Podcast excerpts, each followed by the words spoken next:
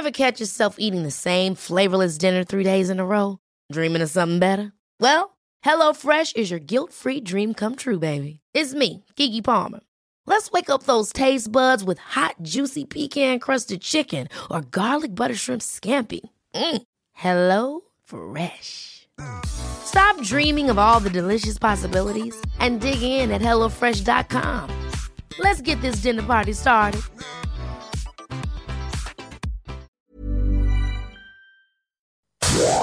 Inicia las noticias de la tarde con Jesús Martín Mendoza en Heraldo Radio.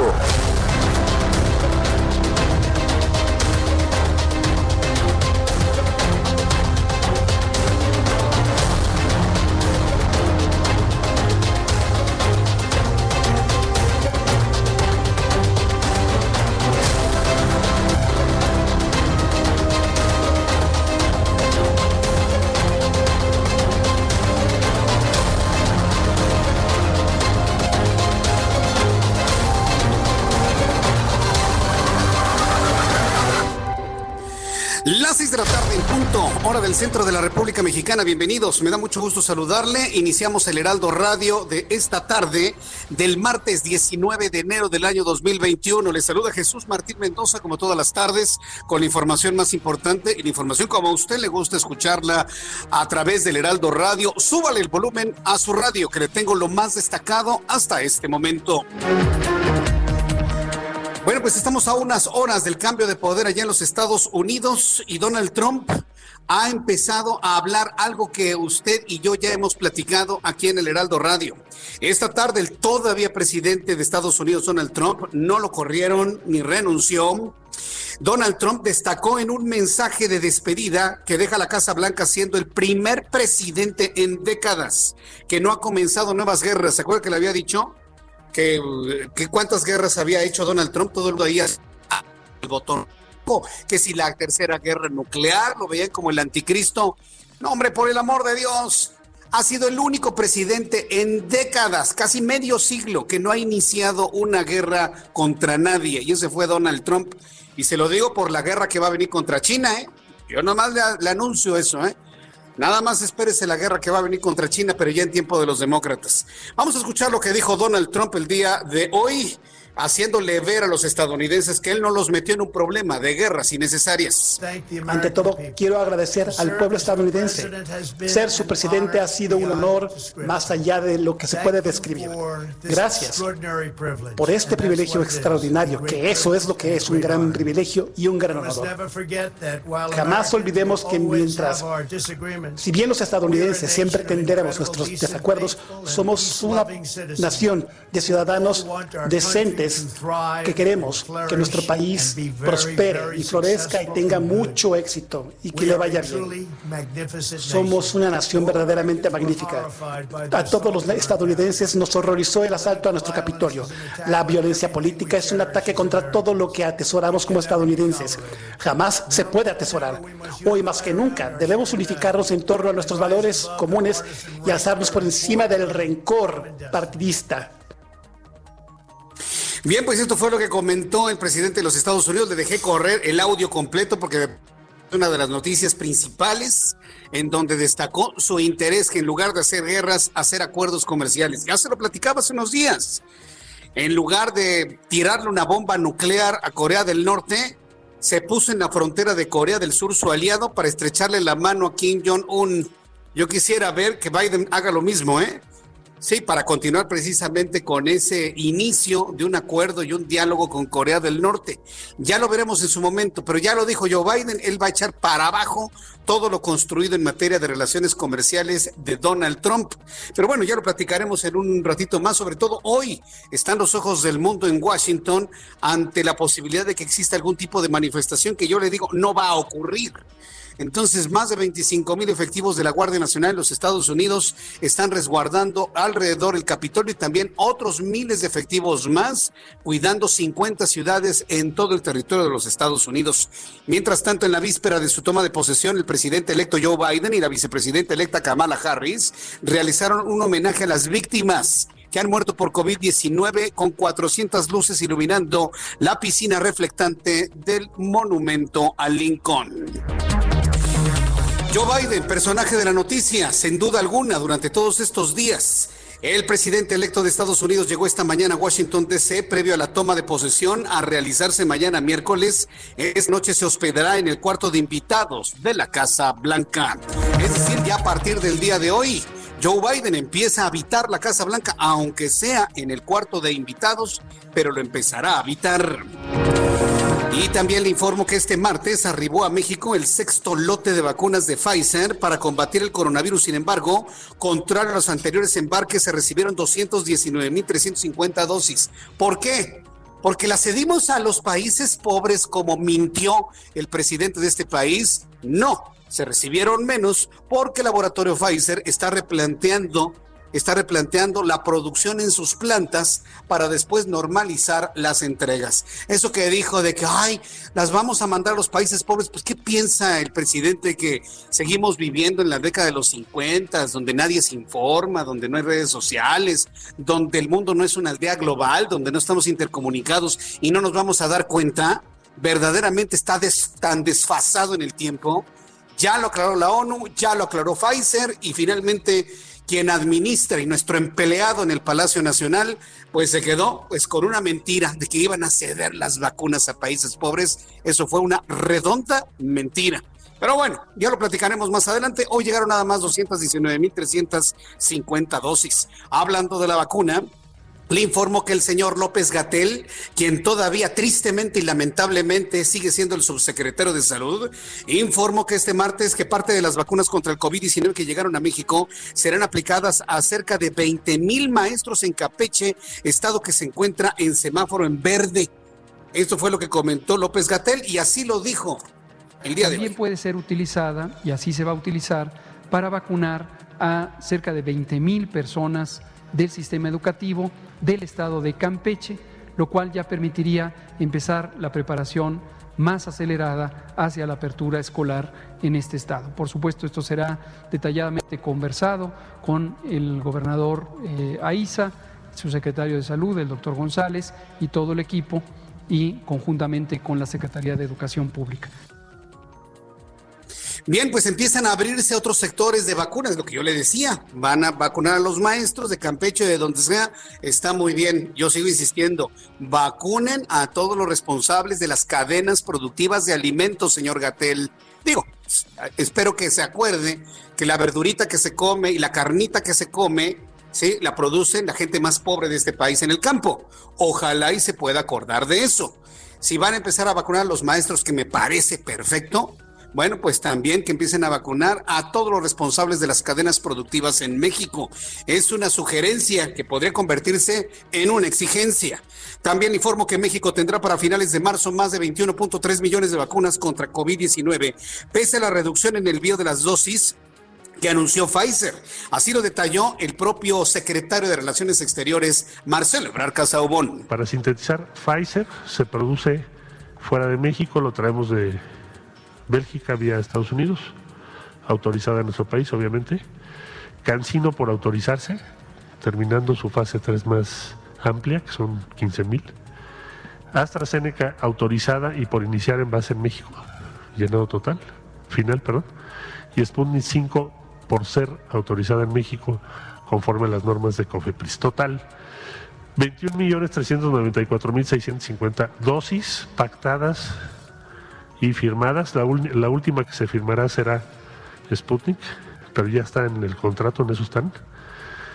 Con un número de vacunados de 14.172.325.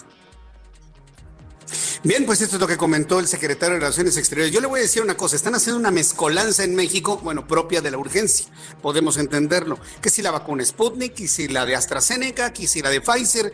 Yo sí le quiero decir a las personas que me están escuchando, cuando le apliquen a usted la vacuna, médicos, enfermeros, enfermeras, a quien les apliquen la vacuna, borregos de la nación, maestros, a quien le pongan la vacuna, si tengan toda la certeza de qué vacuna es la que le aplican. Si es la de Pfizer, si es la de AstraZeneca, si es la Sputnik 5. Es muy importante que usted sepa qué vacuna le van a poner. Porque si en el futuro se tienen reacciones adversas o no se tiene una protección esperada, es importante que usted sepa cuál fue la vacuna que le pusieron. Esto sí se lo quiero decir desde ahora, hoy 19 de enero. Es muy importante que usted sepa qué vacuna le han puesto. En este momento no hay pierde. Todas las vacunas que se han aplicado son de Pfizer. Pero una vez que empiecen a llegar vacunas de otros laboratorios, usted tiene que estar, pero mire, bien abusado de saber cuál es el laboratorio que elaboró la vacuna que le van a aplicar a usted. Es importantísimo para poder llevar un control en cuanto a la efectividad, en cuanto a reacciones adversas, ni siquiera inmediatas, sino al tiempo. Eso me parece que es fundamental que usted lo vaya tomando en cuenta y coméntelo y compártalo con la gente que usted conoce. También le informo que el titular de la Fiscalía General de la República, Alejandro Gertz Manero, dijo esta mañana que las autoridades de los Estados Unidos se rajaron vaya nivel, de llevar a juicio al exsecretario de la Defensa Nacional Salvador Cienfuegos porque carecían de pruebas para vincularlo con el crimen organizado. Miren, ya calladitos se ven más bonitos, señor Hertz. Usted ya, ya, ya nos dijo quién es y a quién obedece. Entonces, yo creo que calladitos se ven más bonitos, como dice el dicho, y ya, ya dejen ese asunto por la paz. Además, le informo que la directora de la Organización Panamericana de la Salud, Carissa Etienne, dijo que se tiene particularmente, que, está particularmente preocupada por la saturación de la capacidad hospitalaria de América Latina, luego de que en las últimas semanas la región registró 2.5 millones de nuevos casos y 42 mil muertes por COVID-19. Y de acuerdo con el indicador oportuno de actividad económica, el IOAE, elaborado por el Instituto Nacional de Estadística y Geografía en diciembre pasado, el Producto Interno Bruto se presentó una concentración anual de 5.4% mayor a la que se estima para el mes de noviembre de 4.3%. ¿Para qué nos sirve ese dato? Al ratito usted y yo lo platicamos. Vamos con nuestros compañeros corresponsales en toda la República Mexicana. Vamos a revisar lo que ha ocurrido en el país. Empezamos con Guadalupe Flores. Ella es nuestra corresponsal en la ciudad de Cuernavaca, Morelos. ¿Qué fue lo que ocurrió allá en Cuernavaca, Guadalupe? Adelante.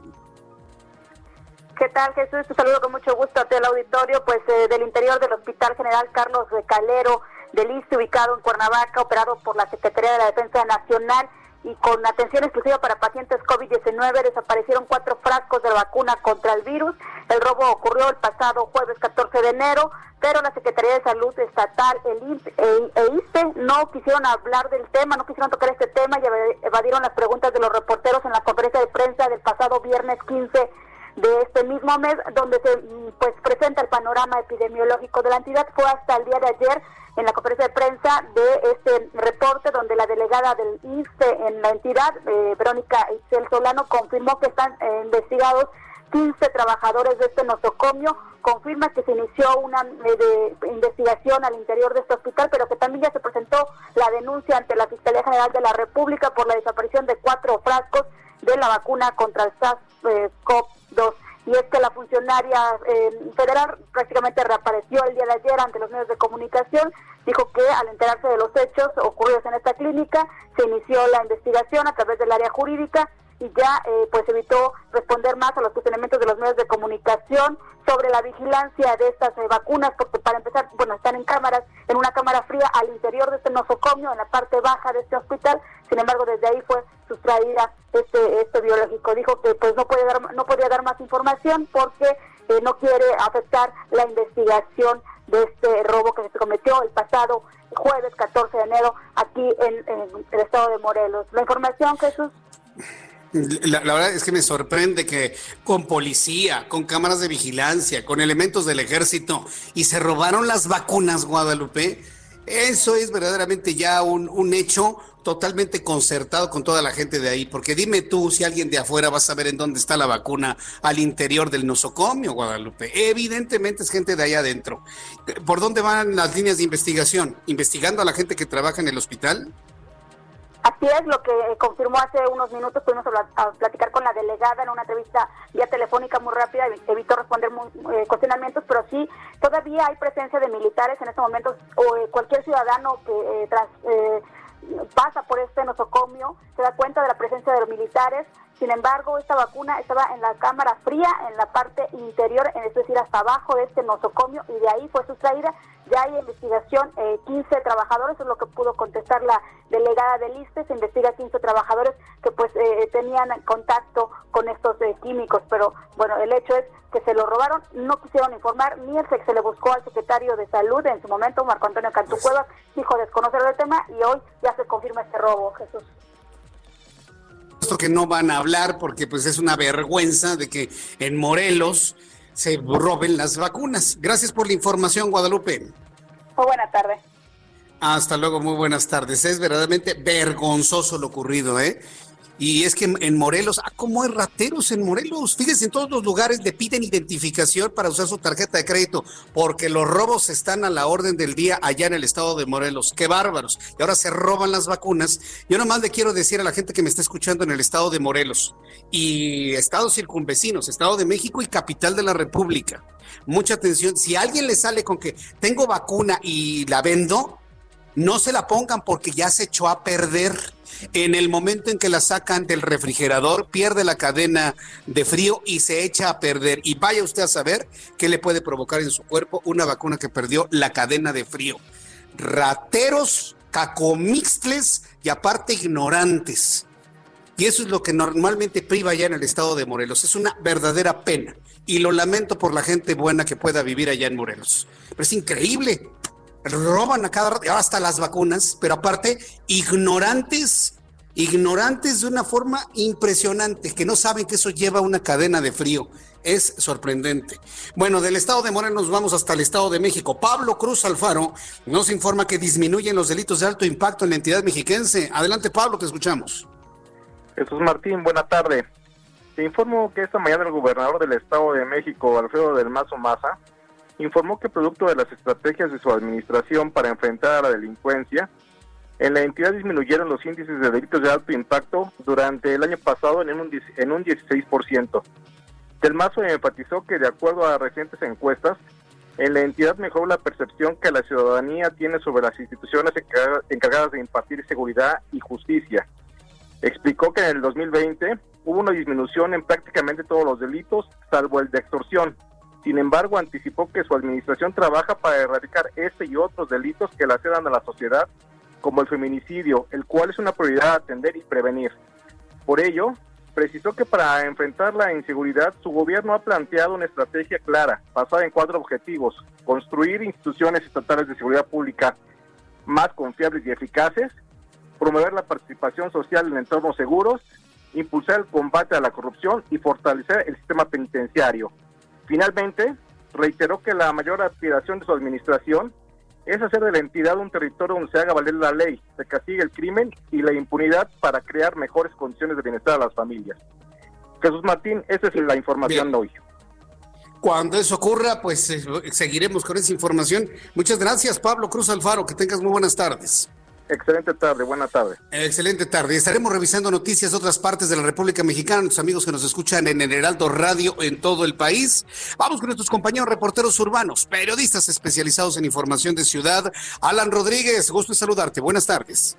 Hola, ¿qué tal Jesús Martín? Amigos, muy buenas tardes. Tenemos el reporte de vialidad de la avenida Chapultepec y su continuación la avenida Río de la Loza. Para todos nuestros amigos que se dirigen hacia el eje central Lázaro Cárdenas, tomen en consideración que presenta lento avance desde el cruce con la avenida de los insurgentes. Hay que recordar que hay obras que reducen los carriles en esta circulación y también de, este momento están circulando en la zona las unidades del transporte público que están apoyando a la movilidad del metro en la suspensión de las líneas 1, 2 y 3. También les quiero comentar que hoy fue reabierta la circulación de la calle República de Uruguay y eje central Lázaro Cárdenas, donde teníamos desde el mes de noviembre vallas metálicas, los llamados rompeolas. Esto fue a petición de los comerciantes que el día de hoy pues, eh, han buscado la reapertura de sus negocios y pidieron a la jefa de gobierno Claudia Sheinbaum que les permita retirar estos objetos para eh, que se aumente el flujo de personas en sus negocios.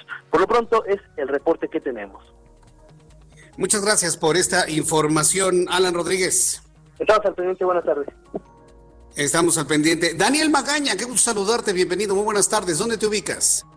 ¿Qué tal Jesús Martín? Muy buenas tardes. Nos ubicamos en la zona de la avenida Javier Rojo Gómez. Para las personas que utilizan este eje vial es el eje 5 Oriente. Luego de carga vehicular se retiraron ya también hace algunos minutos elementos de la Secretaría de Seguridad Ciudadana aquí a la altura de la calle de Sur 2 en la colonia agrícola oriental después de que se presentara el robo de una casa de empeño. No hay personas lesionadas, se logró detener a un presunto delincuente, pero bueno, en cuanto a las condiciones vehiculares, pues tenemos un avance constante en dirección hacia la zona del eje 5 sur también para continuar a través de la zona del eje 5 oriente, la avenida Javier Rojo Gómez, en dirección a la calzada Ermita. El reporte de Jesús Martín. Muy buenas tardes. Gracias por la información, Daniel Magaña. Continuamos atentos. Continuamos atentos. Augusto Atempa, qué gusto saludarte. Buenas tardes. ¿Dónde te ubicas? Jesús Martín, excelente tarde. Tenemos tráfico pesado en el eje 1 Mosqueta, esto para quienes provienen del circuito interior y gustan llegar al eje central. Como alternativa pueden hacer uso de Ricardo Flores Magón, que también presenta muy buen avance. Circuito interior presenta avance en la zona, eh, muy buen avance en la zona desde la zona de la raza hasta Paseo de la Reforma. Esto es para quienes buscan llegar a la zona de Benjamín Franklin y tomar hacia el sur de la ciudad. En sentido contrario, la circulación, el avance es lento desde Río Mississippi hasta el eje 1 eh, eh, José Antonio Alzate. Hay que manejar con paciencia para poder librar este punto. Jesús Martín, el reporte. Muchas gracias por esta información, Augusto Atempa. Seguimos pendientes. Seguimos atentos. Bueno, cuando el reloj marca en estos momentos ya las 6 de la tarde con 20 minutos, así iniciamos nuestro programa de noticias y vamos a revisar lo que sucedía un día como hoy, 19 de enero en México, el mundo y la historia con Abraham Arreola.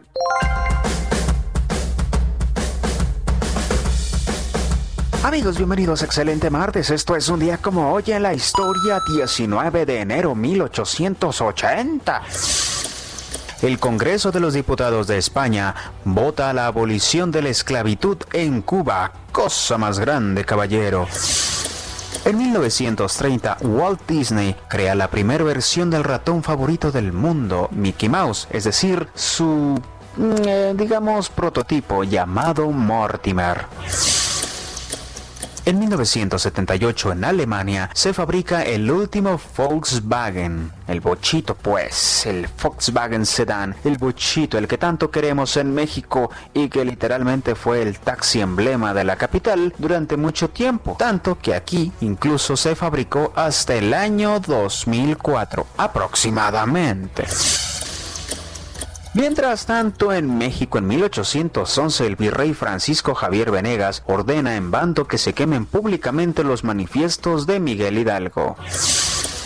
En 1943 se promulga la Ley de Seguridad Social, la cual protege a los trabajadores en caso de accidente, enfermedad, jubilación y muerte. Esta ley sentó las bases de lo que ahora es el Instituto Mexicano del Seguro Social. En 1964 en México, el club de fútbol más salado que el mar mismo, Cruz Azul, logra el ascenso a la primera división mexicana.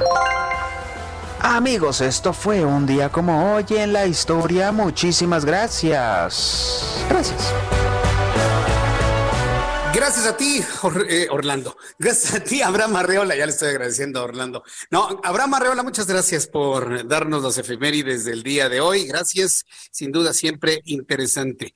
Bueno, pues en este momento, cuando ya son las seis de la tarde con 22 minutos, rápidamente le informo el, eh, cómo se pronostica el tiempo para las próximas horas en la República Mexicana con base en lo que nos da a conocer el Servicio Meteorológico Nacional para que usted lo vaya revisando. Tenemos el Frente Frío número 29, sexta tormenta invernal, nuevo Frente Frío número 30 y un río atmosférico son los fenómenos más importantes eh, que le puedo mencionar a esta hora de la tarde. Viento con rachas de 80 a 90 kilómetros por hora, tolvaneras, viento con rachas de 70 a 80 kilómetros en el Golfo de California, con tolvaneras en Sonora, Chihuahua y posible caída de nieve. No se ha ido la posibilidad de caída de nieves. Entonces, tómelo en cuenta, por favor. Para esta noche y madrugada, dice el Servicio Meteorológico Nacional, frente frío, muy frío, por cierto, número 29, se encuentra en el norte, noreste del territorio nacional y la aproximación de la sexta tormenta invernal de la temporada en interacción con un nuevo frente frío, el número 30, sobre el noroeste de México y el río atmosférico que ya le comentaba. Además, un canal de baja presión sobre el sureste mexicano y entrada de humedad del Pacífico hacia el interior del país ocasiona lluvias, chubascos en zonas del occidente, centro, sur, sureste de la República Mexicana, incluyendo la península de Yucatán. Para mañana, la sexta tormenta invernal de la temporada va a tener una interacción con el Frente Frío número 30, con arrastre de humedad que va a generar este río atmosférico número 3, manteniendo ambiente muy frío, Inclusive se habla de un ambiente muy gélido con lluvias acumuladas y muy fuertes en el norte, occidente y centro del país. Para las personas que son muy eh, sensibles al frío, tómelo en cuenta porque va a volver a bajar la temperatura de manera importante en lo que es el norte, noreste, occidente y aquí en el centro del país, aquí en la capital de la República y en el Estado de México. Hay que abrigarse muy, muy bien. Hay un sistema de alta presión y un canal de baja presión que también estará provocando este, este, este fenómeno. En este momento en la capital del país la temperatura es buena, tenemos 22 grados, una, una mínima de 9, una máxima de 23. Amigos que nos escuchan en Acapulco, Guerrero, la temperatura en este momento es de 26 grados, la mínima estará en 22 y la máxima para mañana 30 grados Celsius. Anuncios y regreso enseguida con toda la información aquí en el Heraldo Radio en toda la República Mexicana. Continuamos. Escuchas a Jesús Martín Mendoza con las noticias de la tarde por Heraldo Radio, una estación de Heraldo Media Group. Heraldo Radio, la HCL se comparte, se ve y ahora también se escucha. Con ustedes, la mejor imitadora de México. Buenos días, señora García. Le estamos hablando de su banco. Tiene un cargo sospechoso y para cancelarlo necesitamos su código de Cuidado, una llamada del banco puede no ser del banco. No pedimos claves, contraseñas o NIPS por teléfono. Cuelga y llama a tu banco. Protégete, que no te engañen. Asociación de Bancos de México. Llegaron las segundas rebajas. Compra lo mejor en esta temporada, ahora con hasta 50% de descuento más 20% adicional. De enero 8 al 21 de 2021. Compra en línea o al 5547 42 99 45. Soy totalmente Palacio. Consulta términos en elpalaciodehierro.com. En Ceru Restaurant sabemos que la salud es lo primero y queremos que te cuides. Disfruta desde la comodidad de tu hogar con nuestras opciones de takeout y delivery para que puedas degustar de la tradicional cocina ibérica de raíces vascas. Para más información, visítanos en grupoceru.com o en nuestras redes sociales con arroba Ceru Restaurant. Pide tu takeout o delivery al 5518 57 65 65 para Ceru Lomas o al 5555 50 95 44 para Ceru San Ángel. Ceru Restaurant. De nuestra cocina a tu mesa. Heraldo Radio 98.5 FM. El Tribunal Electoral del Poder Judicial de la Federación protege mi voto. Tribunal Electoral. Puedo participar en política, o sea, puedo votar y ser votada. Tribunal Electoral.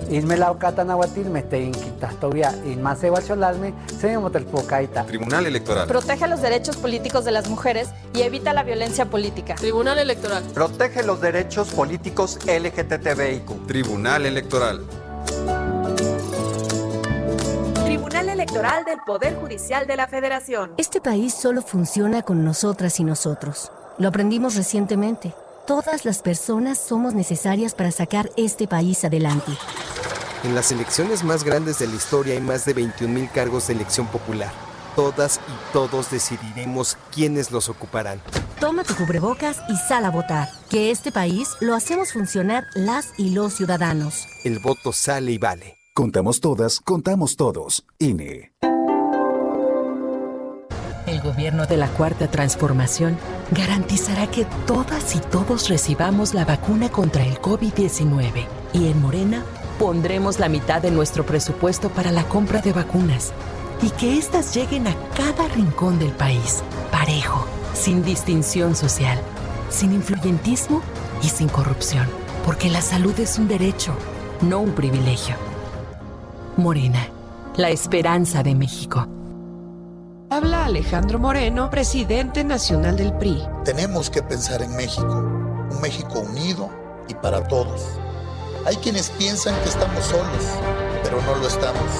Vamos a proteger a nuestros hijos, a los jóvenes, a los adultos, a las mujeres y hombres, porque México es uno solo. Como tú, cada vez somos más los que soñamos con un mejor país Cada vez somos más los que pensamos en México. Propaganda dirigida a militantes y simpatizantes del PRI. El sol sale para todos, buscando salud para los mexicanos. Porque las familias tienen que contar con la atención que merecen. Con los medicamentos que necesitan para vivir en plenitud. Esto es una necesidad urgente que tiene que resolverse y para eso trabajamos. Porque del PRD queremos lograr que los servicios de salud sean de calidad y haya médicos y medicinas suficientes para todas y todos. Sabemos que eso es lo que quieres y con tu apoyo lo vamos a lograr. El sol sale para todos. En 2018 te ofrecimos transformar la basura en energía. Permiso laboral para acudir a reuniones escolares. Impartir educación contra el bullying. Que las empresas permitan el trabajo en casa e impulsar la adopción de animales de compañía. Estas propuestas ya son ley. Soy Karen Castrejón, una mujer de trabajo. Soy dirigente nacional del Partido Verde y vamos por más. En el Partido Verde cumplimos. Llegaron las rebajas a CNA. Inicia el año renovando tu closet con descuentos hasta del 50% en prendas seleccionadas para toda la familia. Compra en www.cyamoda.com o en tu tienda CNA más cercana. Consulta términos y condiciones. Heraldo Radio. Escucha las noticias de la tarde con Jesús Martín Mendoza. Regresamos. Muy buenas tardes, amigos. Estamos aquí en el espacio de Jesús Martín Mendoza para platicar con todos ustedes, pues de la crema o el tratamiento antivejez. Sí hay, sí se puede, claro que sí. Es cuestión de querer escuchar a Pau Sasso, que ya está lista aquí para hablarnos al respecto. Bienvenida, Pau, adelante. Ay, mi Moni, además de que queremos vernos jóvenes, queremos sentirnos jóvenes. Esto es súper importante porque muchas veces pues nos vemos bien, pero no tenemos energía, estamos todos cansados y decimos, ¿qué podemos hacer para sentirnos mejor? Pues marcar al 800 mil porque si usted marca en este momento, se va a llevar un tratamiento que va a rejuvenecer su cuerpo de adentro hacia afuera. Todo su organismo va a funcionar al 100%, sus órganos, tejidos, músculos van a estar como si usted tuviera 15 años. ¿Y qué va a pasar? Usted se va a ver igual de 15 años, 10 años más joven se va a notar, su piel le va a decir bye bye a las arrugas, bye bye a las manchas. Solo tiene que llamar al 800 mil y decir que nos escuchó en este programa y se lo vamos a regalar. Queremos consentirlo, queremos que se sienta bien. Marque al 800 mil porque marcando ahorita se lo lleva completamente gratis. Solamente tiene que pagar los gastos de manejo y envío para recuperar pues esta juventud. Juventud, bendito tesoro, mi Moni. Que marquen o no, que no marquen. Sí, es? juventud divino tesoro, Pau. sí, juventud divino tesoro. Claro, muy bien, pero te salió excelente. Así es, amigos, a marcar en este momento y llevarse este tratamiento que es oferta válida y promoción para este programa. 800 mil y eres un encanto, Pau. Muchas gracias. Gracias a ti, mi Moni. Continuamos.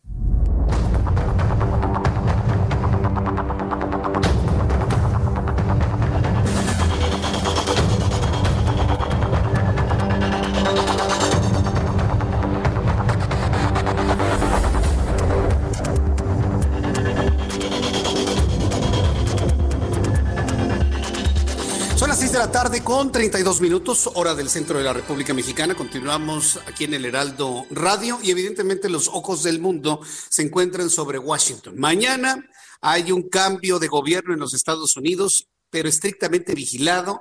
Decenas de miles de efectivos de la Guardia Nacional cuidando el Capitolio y otras ciudades de los Estados Unidos. Y hasta este lugar, que es un verdadero búnker, se ha trasladado Lila Beth, internacionalista. Y bueno, pues una buena colaboradora de nuestro programa de noticias, politóloga asociada con Mexi. Estimada Lila Abed, qué gusto saludarte, bienvenida, muy buenas tardes en Washington. Jesús, es un gusto saludarte también aquí desde la capital, ya a menos de 24 horas de la toma de posesión del próximo presidente Joe Biden. ¿A qué hora va a ser la toma de posición? Hablando tiempo de Washington y tiempo del centro del país. Sí, a partir de las once y media hora del este, es decir, diez y media hora de México, de la Ciudad de México, eh, iniciará el, evento de la toma de protesta. La vigésima enmienda de la Constitución marca a detalle que a las 12 del día del 20 de enero inicia la nueva presidencia con el nuevo mandatario y ya el presidente saliente eh, pues ya este, se retira de la Casa Blanca. Correcto, sí, de hecho lo vimos en un mensaje pues conciliador, aunque sí no perdió oportunidad para destacar las cosas que él hizo y una de las cosas que dice hizo no fue no meter a Estados Unidos en una guerra en muchos años. ¿Cómo, fue tomado ese mensaje el día de hoy? Pues sí, yo yo creo que en estos momentos este lo que estamos viendo aquí es eh, pues la presencia, como tú bien indicas, este Jesús de, de las tropas federales, ¿no? Resguardando eh, la, la, toma de posesión de Joe Biden el día de mañana. Eh, ya el presidente Trump eh, mañana se va a trasladar a la base aérea Andrews, donde va a tener ahí un, una despedida militar y luego se, se, se, va a trasladar en el Air Force One a su residencia de Mar-a-Lago en Florida. Este, ya el video que publicó el presidente Trump el día de hoy, interesante que no eh, menciona el nombre ni de Biden ni de Kamala Harris, solo les desea buena suerte y este y dice que todo lo que hizo en los últimos cuatro años se cumplió y agradeció a varios de sus colaboradores muy cercanos. Este, pero bueno, pues todo dentro también de un contexto muy complicado, eh, polarizado aquí en Estados Unidos. En la Cámara Alta el día de hoy se llevaron a cabo audiencias de los miembros del gabinete de Joe Biden que están por confirmarse y ya en pocos días también va a iniciar el juicio político en contra de Trump, ya va a ser expresidente ya que eh, haya dejado el cargo. Entonces es un, es un momento muy complicado aquí en Estados Unidos, pero bueno, lo, lo tercero es que el día de mañana ya tiene un nuevo presidente y también se va a hacer historia porque Kamala Harris va a ser la primera mujer afro-indoamericana en convertirse en, en vicepresidenta de Estados Unidos. Correcto. Ahora, eh, ¿cómo está el, ambiente en el lugar? ¿Sí hay realmente una amenaza de algún tipo de manifestación? Eh, ¿Tú crees que el mensaje de Donald Trump ha, eh, evitado que para el día de mañana se presenten en algunas ciudades estas manifestaciones, inclusive violentas? ¿Qué es lo que está advirtiendo el servicio secreto y toda la seguridad en los Estados Unidos? Sí, el servicio secreto es el que está al frente eh, de la estrategia de seguridad del, del, bueno, del presidente electo, ya próximamente presidente Joe Biden y Kamala Harris. Esto se, inició eh, con muchos días eh, de anterioridad, normalmente se hace un día antes de la toma de posesión, pero debido al asalto que se llevó a cabo en el Capitolio el 6 de enero, pues empezaron a reforzar todas las medidas de seguridad con una semana de anterioridad de, la toma de posesión. Me parece que aquí en Washington, D.C. tal vez pueda haber cierta presencia eh, eh, alrededor de Washington. Me parece verdaderamente casi imposible que puedan ingresar al centro y déjate tú ya cerca al Capitolio, salvo que verdaderamente haya hay una cuestión eh, sin precedente. Pero como tú bien dices, la alerta que emitió el FBI, la información que obtuvo es que pues no nada más en la capital se podían ver estas protestas armadas, sino en los 50 estados del país. Entonces hay 10 estados que ya alertaron a sus guardias nacionales para que resguarden sus distintos estados y hay varias hay varios estados también que cerraron sus capital sus capitolios estatales. Entonces creo que en estos estados puede haber más eh, más posibilidad de algún acto violento pero aquí en la capital verdaderamente parece una zona de guerra. A mí no me para de impresionar caminar las calles y ver a las tropas federales una cantidad enorme de policía eh, las bardas este hay perros también vigilando, es decir, están haciendo filtros, checando identificaciones, ya tienen paralizadas las avenidas principales, la entrada a los monumentos, ya ni se diga el Capitolio. Entonces, en, en Washington lo veo complicado, Jesús. correcto. Bueno, pues el, el ambiente sin duda es de, gran nerviosismo y bueno, pues los ojos del mundo están puestos ahí. Ha trascendido, Lila, quién de México va, ha sido invitado a esta investidura. Se, habló mucho de que había una invitación para Felipe Calderón Hinojosa, expresidente de México. No sé si eso está confirmado o si ha trascendido o no ha trascendido y si alguien del gobierno de Andrés Manuel López Obrador estará presente mañana en ese lugar. Mira, yo, yo platiqué con varias personas cercanas a, a, Biden, gente que va a estar en la Casa Blanca con él. Ellos no tienen ninguna información de que el expresidente Felipe Calderón vaya a asistir a la toma de protesta. Cabe recalcar que, que en las inauguraciones presidenciales en Estados Unidos no se acostumbra a invitar a presidentes de otros países. Eh, la embajadora Marta Bárcena sí va a asistir a la toma de posesión, como normalmente se hace eh, en este tipo de eventos. Van los los embajadores en representación de sus distintos estados, este, pero no, no creo que vaya Felipe Calderón, esa es lo último, la última información que, que yo obtuve de gente muy cercana. y de nuevo el hecho de que no esté invitado Andrés Manuel López Obrador no manda una mala señal, simplemente no es costumbre que, se extienda este tipo de invitación a la toma de posesión del presidente de Estados Unidos. Ese es un buen dato que yo aclara, aclara mucho de lo que está corriendo en las redes sociales, al menos acá en México. Oye, Lila, hoy ocurre un acontecimiento muy simbólico, ¿no? Hoy ya duerme en la Casa Blanca Joe Biden. Duerme en la Casa Blair, Jesús, este, que es una casa eh, donde tradicionalmente se hospeda el, el próximo del presidente entrante con su esposa. Este, el día de mañana ya serán trasladados al Capitolio y ya a partir del 12 de a, partir de las 12 del día del día de mañana pues ya estarán entrando a la Casa Blanca, pero el día de hoy se van a hospedar en, lo que se llama la Casa Blair eh, y ya mañana, a partir de mañana ya estarán eh, pues ahora sí que en la Casa Blanca la familia Biden. Muy bien, Lila. ¿cuál es tu expectativa de mañana? ¿Qué esperas ver mañana? ¿Qué ¿Para qué te has preparado para eh, eh, informar el día de mañana a todos los medios de comunicación donde colaboras, Lila? Sí, pues desde muy temprano, Jesús, este, voy a estar saliendo hacia el Capitolio para cubrir todo desde, desde ese punto. Eh, voy a tratar de estar cubriendo mucho más desde afuera. Quiero ver si hay verdaderamente alguna algún tipo de protesta, algún tipo de grupo a favor de Trump que vaya a tratar de causar ahí cierto revuelo. Me parece que de nuevo va a ser muy complicado, este, pero también voy a estar ahí en el Capitolio, luego voy a estar en el centro de la ciudad y cubriendo obviamente este, cualquier incidente que ocurra el día de mañana. Eh, se espera que, bueno, no se espera, más bien se va a llevar a cabo, eh, se va a transmitir de manera virtual tanto la toma de posesión como eh, la ofrenda que les van a hacer a la tumba del, del soldado desconocido en el cementerio de Arlington y también el desfile se va a transmitir de manera virtual. Entonces estaré cubriendo absolutamente todo. Eh, voy a ver a varios colaboradores también en las calles de Washington, así que me pueden seguir este por mi cuenta de Twitter, arroba Lilaveda, ahí vamos a estar transmitiendo y lo que necesites Jesús, pues sabes que aquí estoy para el Heraldo. Pues bien, mañana, si no tienes inconveniente, este, te vuelvo a llamar por teléfono para que nos digas cómo sucedieron las cosas dentro de 24 horas, cuando ya Biden sea el presidente ya en, funciones de los Estados Unidos. Muchas gracias por esta información, Lila, y mucho éxito y cuídate mucho allá en Washington, por favor. Muchas gracias, Jesús, y cuenta con ello. Mañana platicamos. Muchas gracias, como siempre, por la invitación. Fuerte abrazo, que te vaya muy bien. Gracias, Lila. Hasta luego. Lila Bed, analista política internacionalista aquí en el Heraldo Radio. Y bueno, pues ella va a estar en Washington. Precisamente tratará de mezclarse precisamente con todas las eh, fuerzas de la Guardia Nacional y tratar de advertir algún tipo de manifestación y así lo hará ella. En la línea telefónica, Francisco Villalobos desde Houston. Mi querido Francisco, ya mañana es el día, Francisco. Y ya en ruta también hacia la capital de la Unión Americana, querido, querido Jesús Martín, te saludo desde la terminal C7 de United Airlines para abordar el último de la noche rumbo a Baltimore para llegar a la capital de la Unión Americana a las 23 horas, tiempo local, 22 horas tuyas, por si tenías el pendiente, compañero. Y pues desde muy temprano documentar esta toma de posesión que es por más histórica. Primero que nada, por primera vez en 156 años presidente de los Estados Unidos no, este, un presidente de los Estados Unidos saliente no acude este, la ceremonia de su presidente entrante.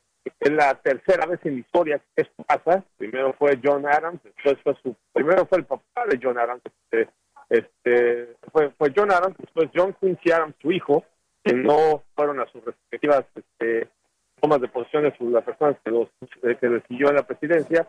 Después, casi casi 100 años después, hasta Andrew Johnson, quien uh, tomó la presidencia después del asesinato trágico del presidente Abraham Lincoln en 1865, tampoco asistió a la toma de posición de su siguiente sucesor. Y de ahí, para contar, compañeros, 156 años que ha sido una tradición, una celebración a la democracia, el día de inauguración, cayendo siempre el 20 de enero al filo de las 11, al filo de las 12 del día, tiempo de Washington, 11 de la mañana, tiempo del centro de México cuando se este, transfiere de manera pacífica las riendas del poder del país más poderoso en la historia de la historia y pues jamás ha llegado, yo creo, opino, tan dividido como ahorita, me atrevo a decir, que desde las épocas de Andrew Johnson acabadita la, la, la, guerra civil, compañero.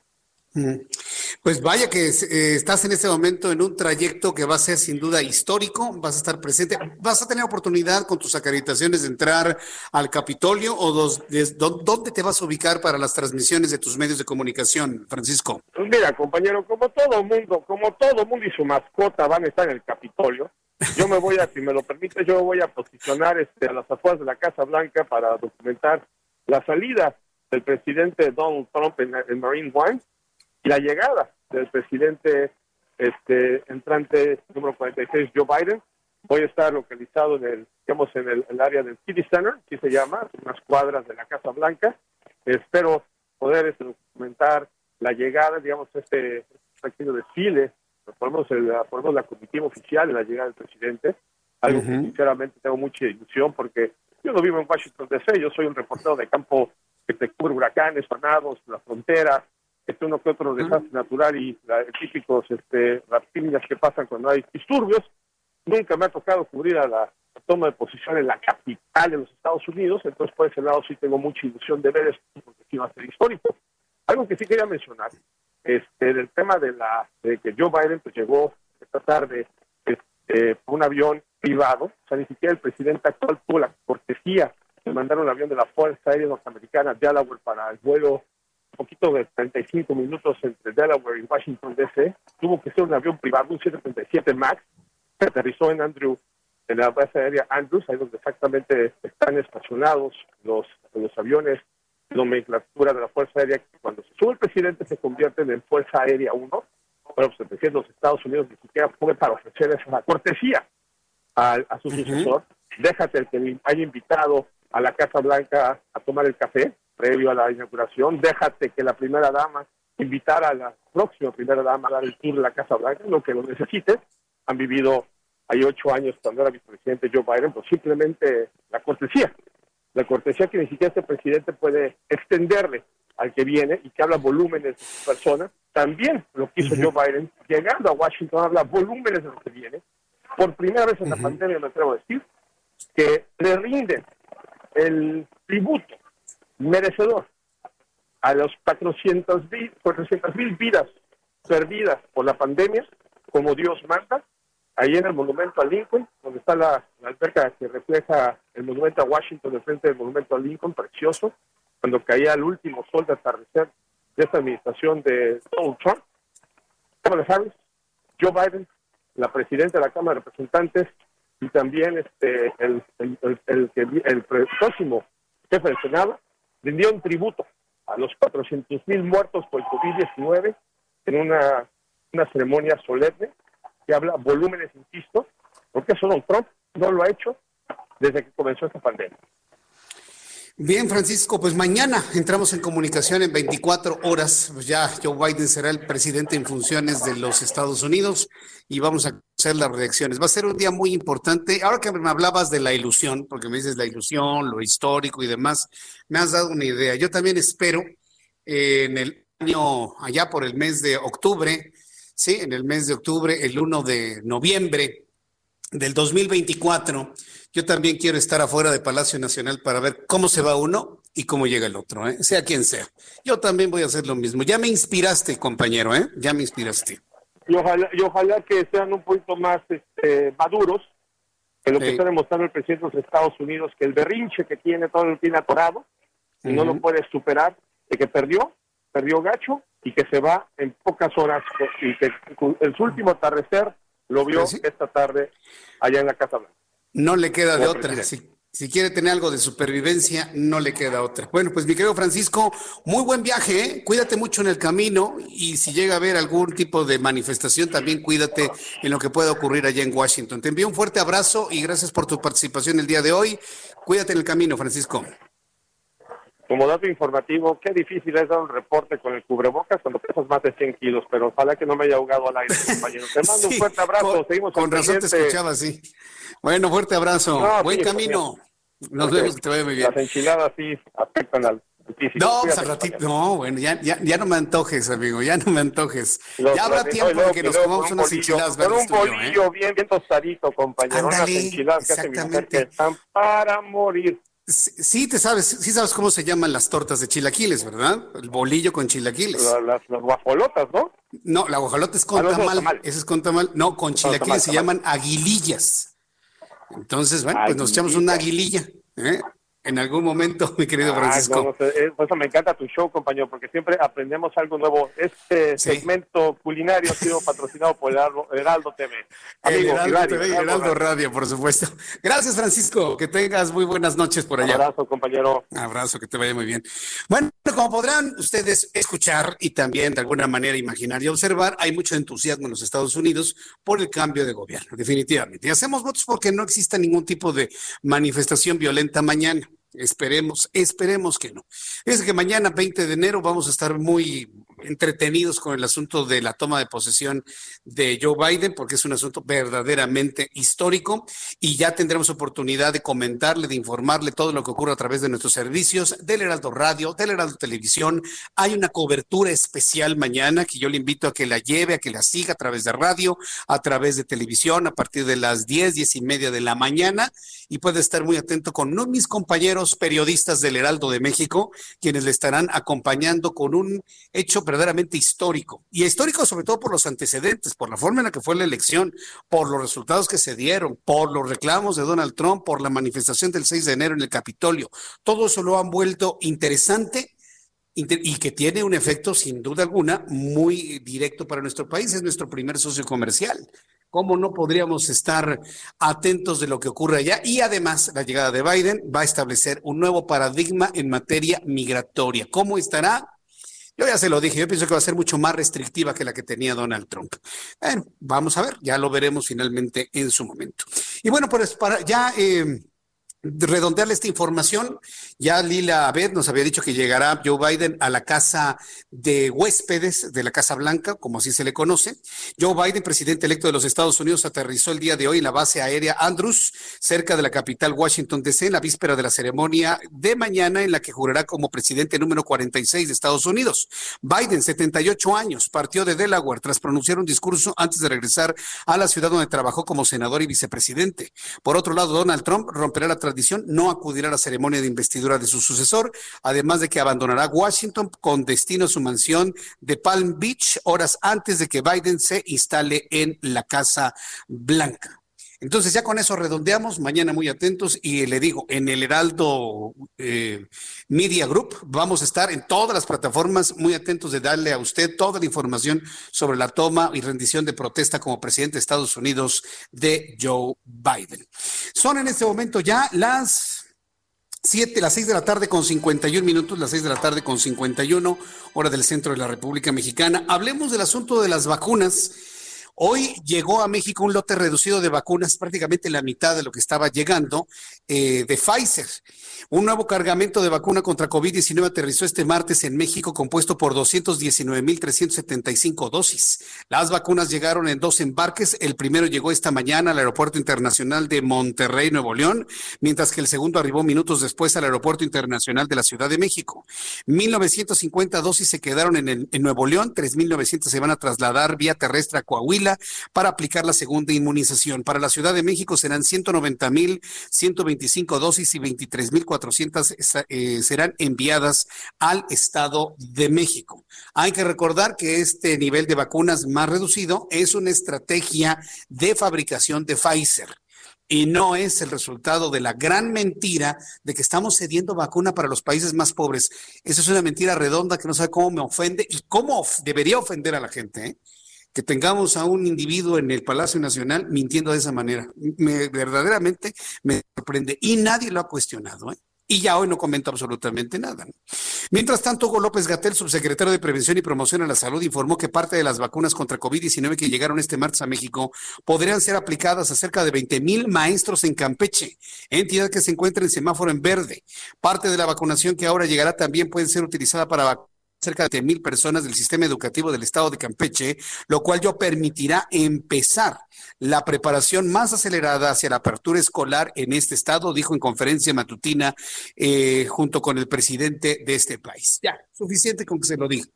Van a vacunar los maestros, me parece muy bien. Yo creo que un maestro, sea de escuela pública, porque están vacunando a los, a los maestros de las escuelas públicas, eh, me parece que es muy justo para que puedan de alguna manera enviar una señal de una reactivación en el proceso educativo.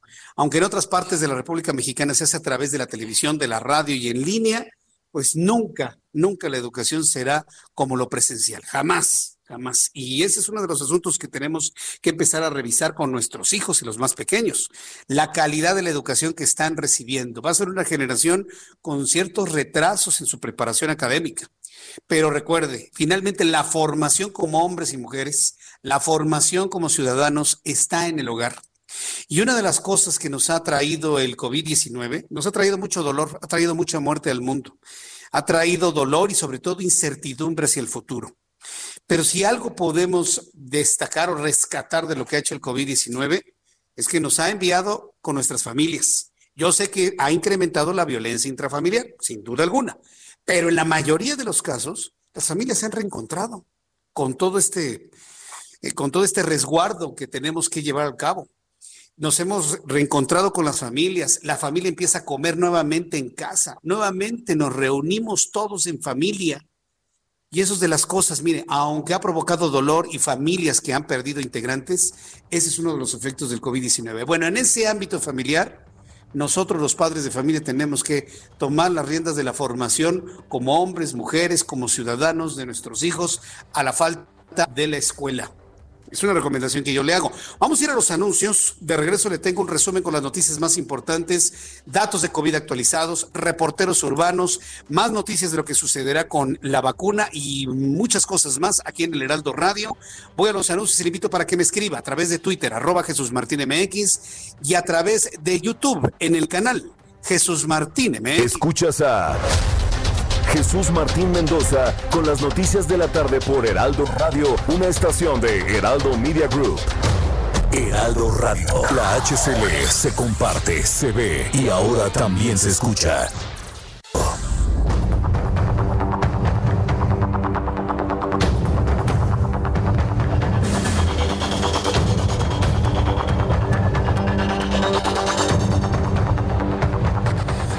Son las 7 en punto, las 19 horas en punto, hora del centro de la República Mexicana. Le presento un resumen con las noticias más importantes aquí en el Heraldo Radio.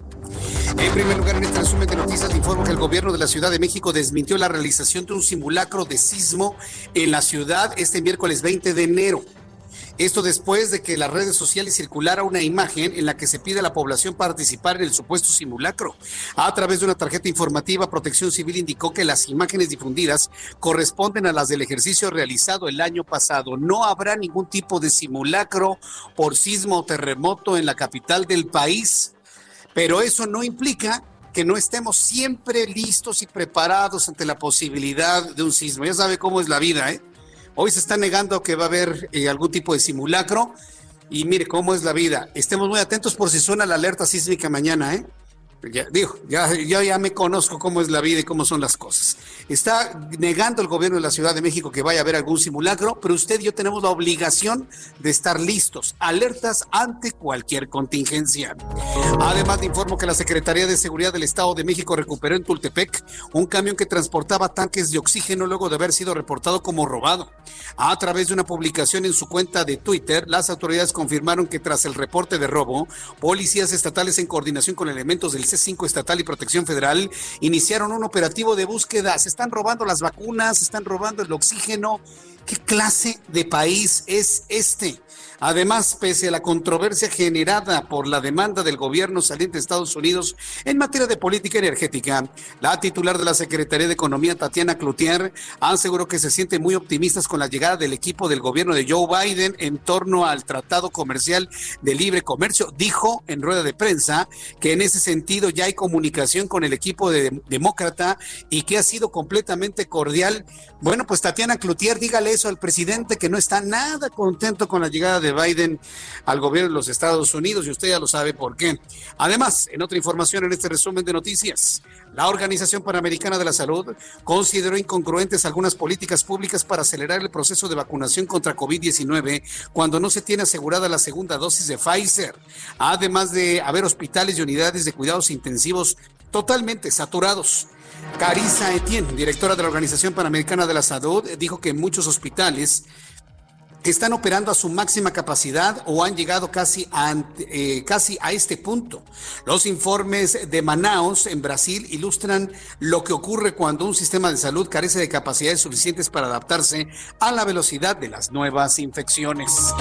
También informo que el presidente electo de los Estados Unidos, Joe Biden, anunció este martes que nominará a Rachel como subsecretario de Sanidad, con lo que de ser confirmado por el Senado podría convertirse en el funcionario federal de mayor rango, de, mayor rango abiertamente transgénero en el país. Esto es lo que ha anunciado Joe Biden. Estas son las noticias en resumen. Le invito para que siga con nosotros. Le saluda Jesús Martín Mendoza.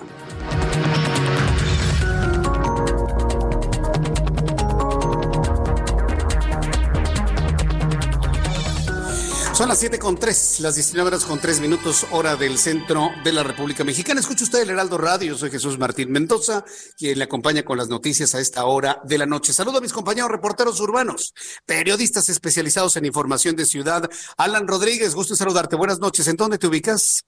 Hola, ¿qué tal Jesús Martín? Amigos, muy buenas noches. Ya nos encontramos ubicados al sur de la Ciudad de México con un reporte realidad para todos nuestros amigos que se desplazan a través de la Avenida Revolución. Y es que en estos momentos desde Barranca del Muerto hasta la zona de San Ángel tenemos bastante carga vial, esto es en ambos sentidos también para quienes se dirigen desde San Ángel hasta el circuito interior. Por otra parte, comentarles que la Avenida de los Insurgentes desde Periférico hasta el eje 7 Sur presenta buena circulación, esto para quienes se dirigen hacia el centro de la capital o para quienes salen hacia la salida de la zona de insurgentes. Es el reporte que tenemos.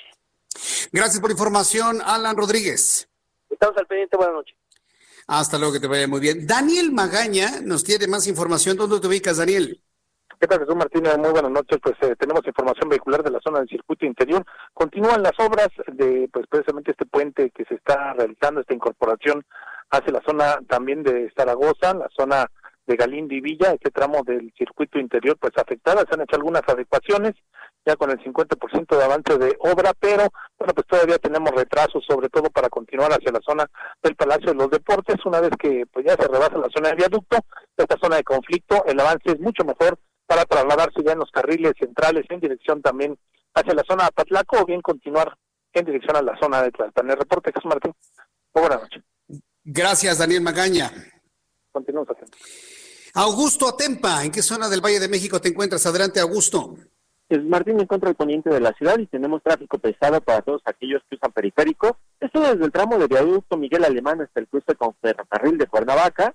Dicha afectación es para quienes gusten llegar a la zona de Polanco y pues quieren eh, tener una alternativa, pueden hacer uso de la avenida Chivatito, que también conecta con esta zona y está, esta sí presenta un muy buen avance.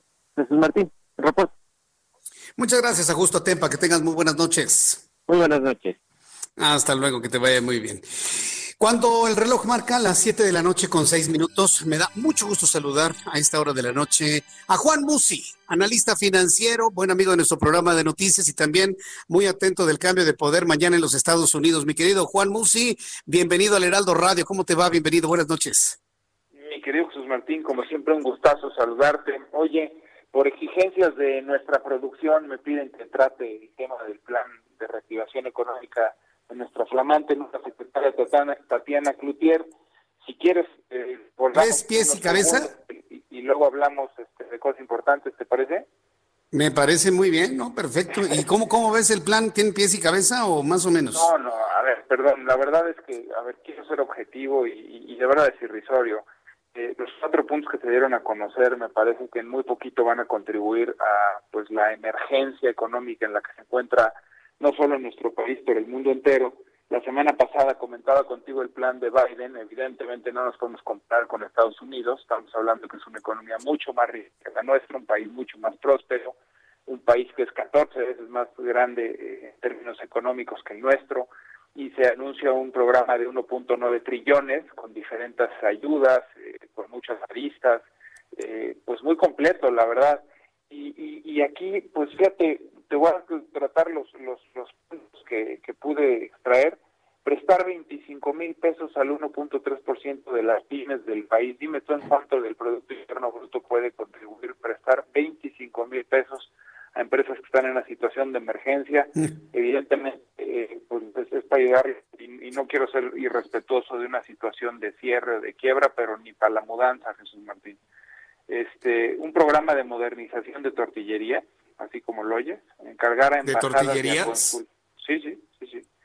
Eh, encargar a embajadas y a consulados a traer inversión extranjera pues ni que el embajador tuviera eh, como responsabilidad el estar eh, eh, promoviendo, digo, creo que no tiene además ni el perfil, ni la preparación, ni las herramientas, y es algo que no se puede hacer a través de las embajadas, es algo que desde el punto de vista la promoción y atracción de inversión se hace desde la Secretaría de Economía, desde la propia el propio secretario de Hacienda incluso pueden en un momento dado tener mucha influencia sobre grandes inversiones en nuestro país eh, en la parte de la promoción turística a través del de turismo, pero eh, basar un plan en el que las embajadas te ayuden, en fin, te dije, creo que eh, no tiene ni pies ni cabeza y creo que vale más la pena ahondar sobre temas importantes como la toma de mañana Joe Biden, si te parece. Hay una cosa que a mí en lo personal me preocupa. Escucho tu molestia, escucho tu, tu desazón en, tu tono de voz por esto que es generado por una persona que efectivamente no sabe absolutamente nada de economía. Hasta parece una mala broma. Eh, pero, pero ¿sabes cuál es el problema? Que no es una mala broma, que es una estrategia que van a aplicar y que nos va a meter en problemas. ¿Cómo nos blindamos ante esa impericia y ante esa ignorancia manifiesta en el plan que me has mencionado? Para redondear este asunto, Juan. Mira, la verdad es que tristemente esto puede reflejarse muy pronto en algo que te he venido comentando y que tiene que ver en toda esta parte de la calificación crediticia y la imagen que proyecta México al exterior y que se empieza a convertir en un círculo vicioso en el que por todos lados, por todos lados, son eh, eh, desaciertos, ¿no? Y, evidentemente este proceso de baja en la calificación crediticia o el perder el grado de inversión, pues podría traer consigo la baja en la calificación y con ello no solo no atraer inversión, sino orientarla, ¿no? Eh, este proyecto de mi pymes y con las cantidades que te di, pues realmente es bien, bien complicado, este, un programa de reactivación de verdad, como lo oyes, para tortillería, para impulsar negocios que tienen desde uno hasta 25 o 50 trabajadores. Este, eh, estoy, estoy de verdad citando y leyendo una fuente seria, o sea, no crees que me lo saqué de la manga, ¿no? Eh, eh, estoy tratando de buscar algo que de verdad tenga sustancia. Lo que te leí es la síntesis de lo que encuentro como lo más importante. Y pues sí, sí me molesta porque pues yo quiero que nos vaya bien, Jesús Martín. Yo quiero que México eh, pues detenga esta caída libre de, de, de menos 9% del Producto Interno Bruto, quiero que revierta esta terrible situación económica en la que estamos sufriendo muchos mexicanos y, honestamente pues veo que las acciones simplemente no, no se dan, caray. Y, y, bueno, pues evidentemente se vuelve a mencionar el proyecto prioritario, se subraya prioritario, como Dos Bocas y el Tren Maya, que insisto, no son prioridades ni Dos Bocas ni el Tren Maya este, más bien a, dinero que debería de asignarse verdaderamente a otras prioridades, le están dando una prioridad desde mi punto de vista total y absolutamente equivocada, ¿no? Este, es, es, es, es, lo que encuentro, de verdad, insisto, La Fuente Seria es un, es un periódico, es un periódico que todos conocemos y bueno, pues me, me, me da mucha pena no encontrar sustancia, caray. Sí, no, no, pues lo que pasa es que estamos ante los caprichos de un hombre profundamente ignorante de la realidad y que vive completamente en otra realidad. Ese es el problema que tenemos actualmente en México y pues tendremos que navegar con esto hasta el 2024. Votar este año para ya quitarles un poquito de, de presencia política y en el 2024 votar por alguien, aunque sea del mismo partido, pero que por lo menos tenga una visión en las cosas reales. Poner un tren y una refinería que produce gasolina cuando ya empiezan a ser más populares los autos eléctricos, verdaderamente es, es un despropósito, Juan. Yo no sé cómo va a ver Estados Unidos y el gobierno de Joe Biden esta forma de hacer las cosas en México. ¿Tú cómo lo ves? Porque ya mañana hay nuevo gobierno en Estados Unidos, nuestro principal socio comercial. Sí, fíjate que hoy me lo preguntaban en el Twitter un par de gentes que cómo veía yo este tema de pues que hay una visión encontrada entre los gobiernos y es justo esto que tú comentas.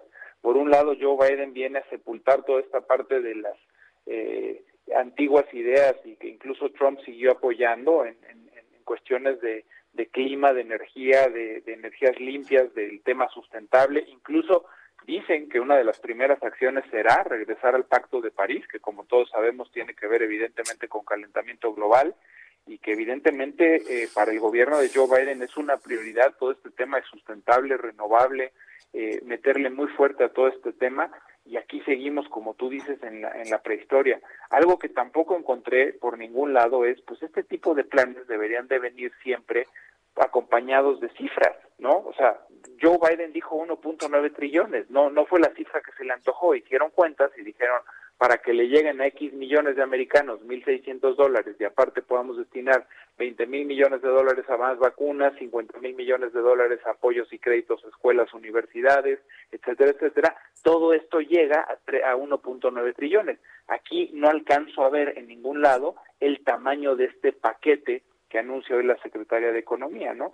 Entonces, respondiendo a tu pregunta y ya tomando un poquito el, el, tema de lo que ocurre mañana en Washington, puede ser una visión encontrada porque estás hablando de un hombre que trae una visión de futuro, eh, en donde está buscando a toda costa limpiar y buscar irse a, a, disminuir lo más que se pueda las emisiones contaminantes y de carbón y aquí pues seguimos pensando en hacer un tren Maya y, y, y, pues en hacer una refinería. Puede llegar a ser en un momento dado un punto de desencuentro y de desacuerdo, lo que me gusta de que llegue Biden, pues es que también por toda la parte de la reforma energética, en donde se habían ya hecho compromisos y, contratos con anterioridad, que en principio no se estaban respetando, pues creo que Joe Biden ahí se va a meter muy, muy fuerte. Y me da gusto porque eso al final de cuentas será inversión y será dinero que llegará a México. Bien, pues vamos a ver mañana cómo, cómo eh, está la coyuntura, ¿no? Del cambio de poder. Pero conforme vayamos avanzando en el tiempo, iremos viendo nuestra relación comercial. Dice Tatiana Cloutier que muy bien. Yo, la verdad, no, no, no estaría tan, tan convencido de ello. Veremos la situación financiera entre ambos países, el acuerdo comercial. Eh, en fin, hay muchos asuntos, los temas de seguridad, los temas migratorios que son transversales al asunto económico, sin duda alguna, mi querido Juan. Y bueno, pues estaremos atentos de todo ello. Quiero pedirte, por favor, me des tu cuenta de Twitter al aire para el público que tenga alguna inquietud, alguna consulta, alguna duda desde el punto de vista patrimonial, que te pueda hacer una consulta a través de Twitter. ¿Me compartes tu cuenta de Twitter, por favor, Juan? Claro, mi querido Jesús Martín, en arroba Juan S. Musi, arroba Juan S. Musi. Y yo creo que lo más importante que mañana puede ocurrir, mi querido Jesús Martín, para un poco sí. resumir de qué debemos estar pendientes, es buscar que le vaya bien a este presidente y que tenga una buena relación con nuestro país, porque hoy, de no ser por el mercado externo, por el mercado de las exportaciones y por la recuperación económica de Estados Unidos, estaríamos muchísimo peor. Recordar que más del 90% del comercio internacional que México hace, lo hace con Estados Unidos. Mi deseo es real, que le vaya muy bien a Estados Unidos, que le vaya muy bien a Joe Biden, porque créeme que eso nos va a arrastrar. Yo, yo estoy seguro que le va a ir bien a Joe Biden, yo creo que le va, va a ir bien, o sea, va a haber un, un, replanteamiento de muchas cosas. No estaría tan seguro que la relación con México sea buena, ahí sí no, no lo estaría tan seguro, pero ojalá y las cosas fluyan mejor por el bien de nosotros que vamos en el barco, mi querido Juan. Te mando un fuerte abrazo. Como siempre, mi querido Juan.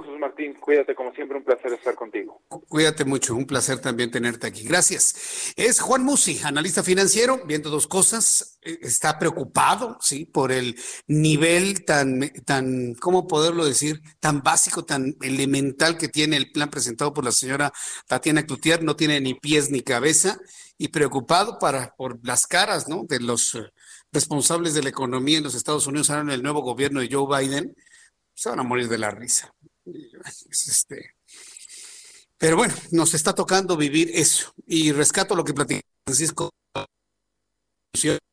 el próximo 1 de noviembre del 2024, porque ese día va a ser el cambio de, de, de 1 de noviembre, 1 de octubre, ¿verdad? Es 1 de octubre, es 1 de octubre, 1 de octubre del año 2024, ver salir a uno y ver entrar a otro, sea el que sea. El que llegue del partido que sea va a ser mejor que lo que tenemos, se lo puedo asegurar. Entonces yo también tengo esa ilusión de ver que se vayan unos y lleguen otros. Dios mediante. Pero bueno, uno de los asuntos, pero de, de, los temas más punzantes que vamos a tener en la nueva relación con los Estados Unidos es el asunto de seguridad entre ambos países. Obviamente el migratorio el económico, el financiero, acuerdos comerciales, eh, el intercambio comercial del 80% de lo que se produce en México, lo que usted guste y mande. Pero el asunto de la seguridad, el asunto de los carteles de las drogas, del crimen organizado que se arman con armas provenientes de los Estados Unidos, ese va a ser un asunto que yo no sé cómo lo van a solucionar. Yo no veo sentado en una mesa al actual presidente con el futuro presidente de Estados Unidos arreglando este asunto. Pero ¿cuáles son lo, que se avisora hacia el futuro? ¿Cuáles son las expectativas que tenemos sobre este tema? Me da mucho gusto saludar a través em, de la línea telefónica a un especialista en este tema. Quiero saludar a Eugenio Beingand Vargas, director asociado del Center of America Progress, a quien yo le agradezco mucho este tiempo para el Heraldo Radio. Estimado Eugenio, gracias por estar con nosotros aquí en el Heraldo Radio. Muy buenas noches. Muy buenas noches y muchas gracias por la invitación. Gracias por tomar la llamada telefónica. El tráfico de armas es un tema no resuelto en la relación bilateral entre México y los Estados Unidos. ¿Cuáles son los posibles escenarios que se pueden plantear para ah, llegar a una colaboración entre México y Estados Unidos, tomando en cuenta que el presidente mexicano no precisamente quería que Joe Biden ganara? Y hemos visto algo de beligerancia en estos primeros acercamientos entre ambos gobiernos. ¿Cómo, lo ven ustedes en este centro de, progreso americano? ¿Cómo lo ven ustedes? Mira, nosotros por, por, por un lado vemos positivo la llegada de, Joe Biden a la presidencia de los Estados Unidos en el tema en el tema de armas en general más allá del tráfico internacional México en general, para, la, para el tema de armas, del problema que se vive en Estados Unidos y para el tráfico internacional en México y otros países, vemos muy bien la llegada de Joe Biden. No hay que olvidar que el presidente Trump estaba respaldado por la Asociación Nacional del Rifle y que Joe Biden es un presidente que se ha, se ha pronunciado en contra, inclusive lo ha dicho en los debates, en contra de la Asociación Nacional del Rifle y en, y en muchos de los debates se comprometió a atender el fácil acceso que se tienen a las armas de fuego en Estados Unidos, inclusive a discutir la prohibición de armas de asalto otra vez. En este aspecto lo vemos muy bien, muy prometedor que, puedan pasar por fin regulaciones en Estados Unidos, pero más por la presión dentro de Estados Unidos que por el tema, eh, eh, el tema, eh, la relación con México.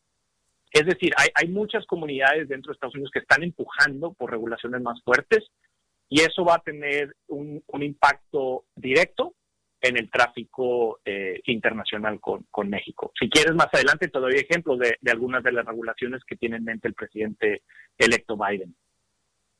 Ah, bueno, eh, eh, evidentemente, bueno, si una regulación nueva se, la va a proponer el presidente Biden, cuánto tiempo tarda en hacerse realidad y sobre todo en una aplicación clara? Porque pues, el problema del, tráfico de armas, la llegada de este armamento a nuestro país, es un problema de hoy y que evidentemente pues necesitará una solución rápida e inmediata, una vez ya con las nuevas condiciones políticas en los Estados Unidos. ¿Cuánto tiempo nos tardaremos en llegar a esos acuerdos y sobre todo que tengamos percepción de un avance?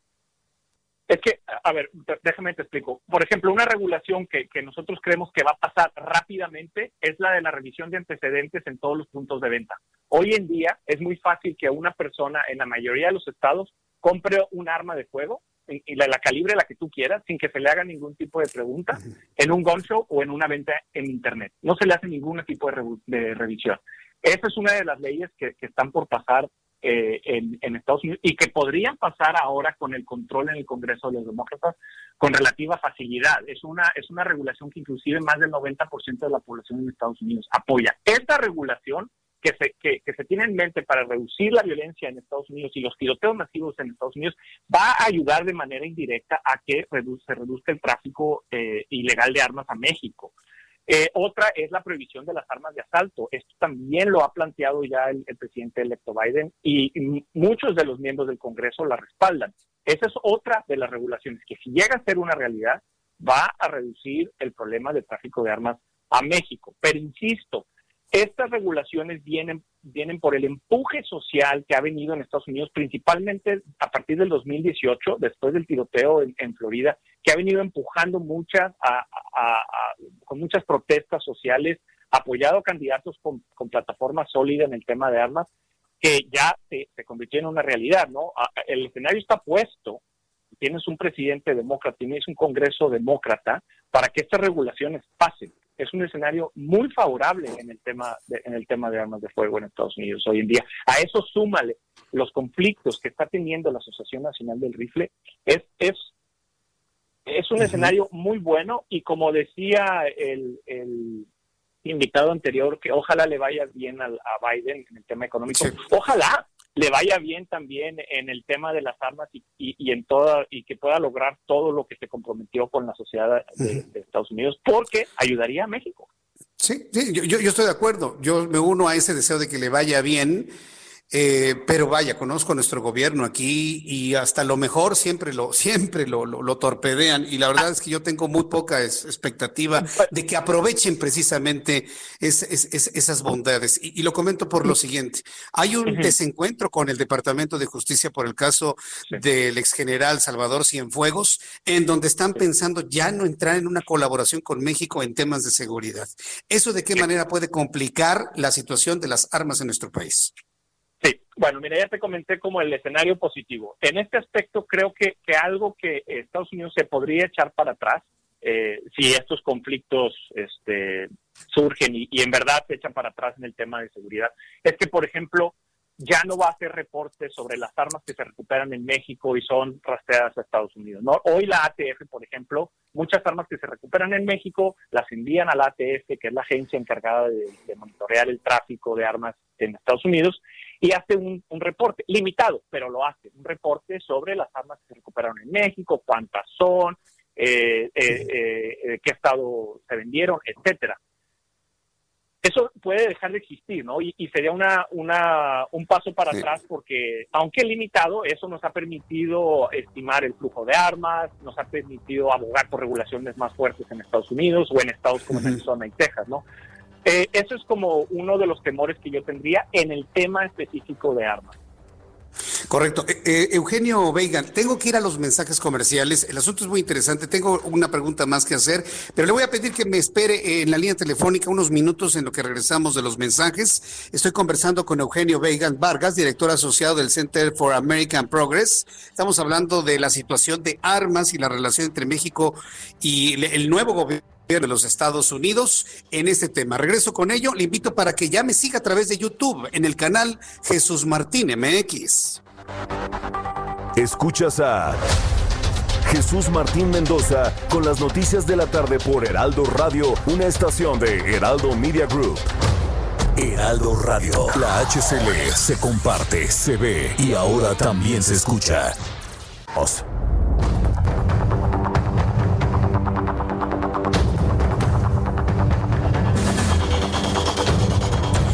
Cuando el reloj marca las siete y media de la noche, hora del centro de la República Mexicana, sigo conversando con Eugenio Veigan. Él es director asociado del Center for American Progress. Estimado Eugenio, bueno, pues estábamos hablando de los efectos que pueda tener este desencuentro que hubo con el Departamento de Justicia de los Estados Unidos en el tema de la investigación de la DEA y el general Salvador Cienfuegos. Entonces, esto sí podría ser una piedrita en el camino de los acuerdos, ¿no? Para poder regular la entrada de armas hacia México. Sí, o sea, creo que puede tener algunos efectos negativos en cuanto a la eh, cómo se comparte la información, cómo se rastrean armas en México y luego son enviadas a Estados Unidos para la generación de reportes. Creo que puede tener ciertos problemas por ahí. Sin embargo, creo que dado el compromiso que tiene el presidente Biden con la sociedad de Estados Unidos por los temas de violencia con armas que se han visto en Estados Unidos en los últimos años, creo que van a pasar regulaciones muy interesantes en Estados Unidos que a la larga van a tener efectos positivos para México. Bien, ahora, eh, ¿Cuándo podrían empezar estos, estos acercamientos para establecer un acuerdo y sobre todo un plan de trabajo conjunto para este tema, que sería, insisto, fundamental para nuestro país para revertir los altos, los altos índices de violencia que tenemos en México? Bueno, de entrada tendrían que tener este embajadores, yo creo, eh, uno en Washington D.C. y uno en la Ciudad de México. A partir de ahí yo creo que se, se podrían tener conversaciones. Sé que la Secretaría de Relaciones Exteriores en México ha mostrado interés. sé que por ahí publicaron una revista en el verano justo hablando del tema del tráfico de armas. Sé que han este, por ahí publicado gráficas sobre el tema. Entonces sé que, que tienen interés. Eh, pero creo que tendría que ver cómo termina esta situación de la DEA y esto que ha dicho el Departamento de Justicia de Estados Unidos del lado de Estados para ver si el lado de Estados Unidos va a tener esta cercanía con, México. Yo creo que a finales de año ya, ya veremos cómo, cómo evoluciona. E, e, es un buen dato, es decir, a finales del 2021 será cuando empecemos a ver cómo evoluciona esta, esta nueva relación sobre este tema. Sobre este tema sí, sí, eh, y la relación México-Estados Unidos específico. Sin embargo, reitero, la, el accionar de Estados Unidos sobre el tema de armas me, me, parece que va a ser inmediato, dentro de los primeros 100 días del gobierno del, del presidente Biden. Tendría que hacerlo, ¿no? Porque ha generado una expectativa muy elevada Joe Biden, ¿no es así, Eugenio? Claro, y, y en los, a ver, el tema de las armas en Estados Unidos, si tú ves los debates demócratas al principio de los 2000, 2004, 2003, no se tocaba el tema de armas. En los debates donde participó Joe Biden con Trump y, y, inclusive antes con los precandidatos demócratas, se tocaba el tema de armas. Es decir, es un tema en el que se comprometió Biden a atenderlo en Estados Unidos y, y, en el cual más del 90% de la población de Estados Unidos apoya y lo exige. Entonces sí va a actuar en el tema de armas, Joe Biden va a actuar y va a ser rápido. Pero insisto, va a ser por la demanda de la sociedad de Estados Unidos. Bien, pues eh, yo quiero agradecer mucho, Eugenio Weigand, el que nos haya tomado la llamada telefónica, platicar precisamente con el público sobre estos escenarios ante un asunto verdaderamente urgente que se ha salido de control en, México, sin duda alguna, y que, bueno, pues es una de las expectativas que tenemos con el nuevo gobierno de Joe Biden, ¿no? el poder sobre la entrada de este tipo de armamento en nuestro país. Eugenio Veigan, muchísimas gracias por participar aquí en el Heraldo Radio. Que tenga usted muy buenas noches. Muy, buenas noches y muchas gracias a ustedes. Gracias, hasta luego. Gracias a usted. Es eh, Eugenio Veigan, es director asociado del Center for American Progress. Y pues, va, mire, sí, le va a ir bien. Eh, plantemos el, el siguiente eh, asunto. Joe Biden es presidente de los Estados Unidos. Punto. Y Joe Biden, como lo hizo Trump y como lo ha hecho los Bush y como lo hizo Clinton y como lo hizo Bush y como lo hizo Carter y como lo hicieron todos, se van a preocupar por Estados Unidos. Punto. ¿Sí? O sea, que, quitémonos de la mente que, que, están muy preocupados por México. Sí, es una asociación estratégica, sí tenemos una frontera de más de 3.000 kilómetros con los Estados Unidos, pero no somos su prioridad, ¿eh? no somos su prioridad. Entonces, partamos de esa base. Seamos muy claros efectivamente en esa realidad. No somos prioridad para Estados Unidos. Que las medidas y los planes que traiga Joe Biden pueden traer beneficios para México, sí, pero le corresponde a este país y a su administración tener el talento suficiente para poderlo hacer positivo para nosotros. Pero si estamos en que, ay, yo quería que ganara Donald Trump, ay, yo quería que ganara Trump, es que Trump es mi amigo y están torpedeando y desgastando la relación, miren, no vamos a llegar a ningún, a ningún punto. Hay un asunto que nos acaba de decir Eugenio Weigand, nuestro invitado del día de hoy, que puede hacer una luz de esperanza. El único hombre que más o menos tiene claridad en este mediocre gobierno que nos tocó vivir ahora, ¿eh? y hablo de Marcelo Ebrard, ¿ya escuchó lo que dijo? Relaciones Exteriores ya levantó la mano para establecer un sistema de embajadas en materia de seguridad entre Washington y México. Otra vez relaciones exteriores. Marcelo Ebrard le ha hecho secretario de gobernación, le ha hecho secretario de economía, le ha hecho secretario de hacienda, está ahorita en papel de secretario de salud y ahora hasta secretario de seguridad ciudadana federal, en el cual tendrían un, un, eh, un diálogo con Washington para establecer las medidas de seguridad y control de tráfico de armas hacia México. No, bueno, pues parece que nada más hay un secretario. Parece que nada más ellos. ¿Y los demás dónde están? Y los demás, yo me pregunto, ¿qué hacen? Decir al presidente también es corrupción pagarle a gente que no trabaja, ¿eh? También es corrupción pagarle a gente que no trabaja. Y lo dije en su momento con el, eh, se lo, lo, dije en su momento con el señor Alcocer. ¿Dónde están los demás secretos? ¿Se da cuenta? Otra tarea más para la Secretaría de Relaciones Exteriores. Además de que negocia, trae vacunas, hace veces de secretario de salud, le digo, ha hablado de asuntos de economía, economía interna, economía externa, ahora también de seguridad. No, bueno. bueno, pues entonces que los demás renuncien, como decía Alejandro Martí, si no pueden, los demás renuncien y dejen nada más a Marcelo Ebrard y ya. El presidente Marcelo Ebrard, ya, ellos dos solitos hacen absolutamente todo para como estamos viendo las cosas. Bueno, cuando el reloj en este momento marca las 7.37, las 7.37 hora del centro de la República Mexicana, y quiero agradecerle mucho a Sergio Gutiérrez Luna, él es diputado federal del Movimiento de Regeneración Nacional y es representante de este partido ante el Instituto Nacional Electoral. Diputado Gutiérrez, gracias por tomar la llamada telefónica del Heraldo Radio. ¿Cómo le va? Buenas noches. Hola, buenas noches. Saludos a ti y a tu auditorio. Ya quedó aclarado el, tema de las conferencias matutinas y el artículo 134 y lo que comentó en su momento el consejero presidente Lorenzo Córdoba sobre estos ejercicios matutinos. ¿Ya, queda claro todavía hay un desencuentro entre gobierno e INE sobre este tema?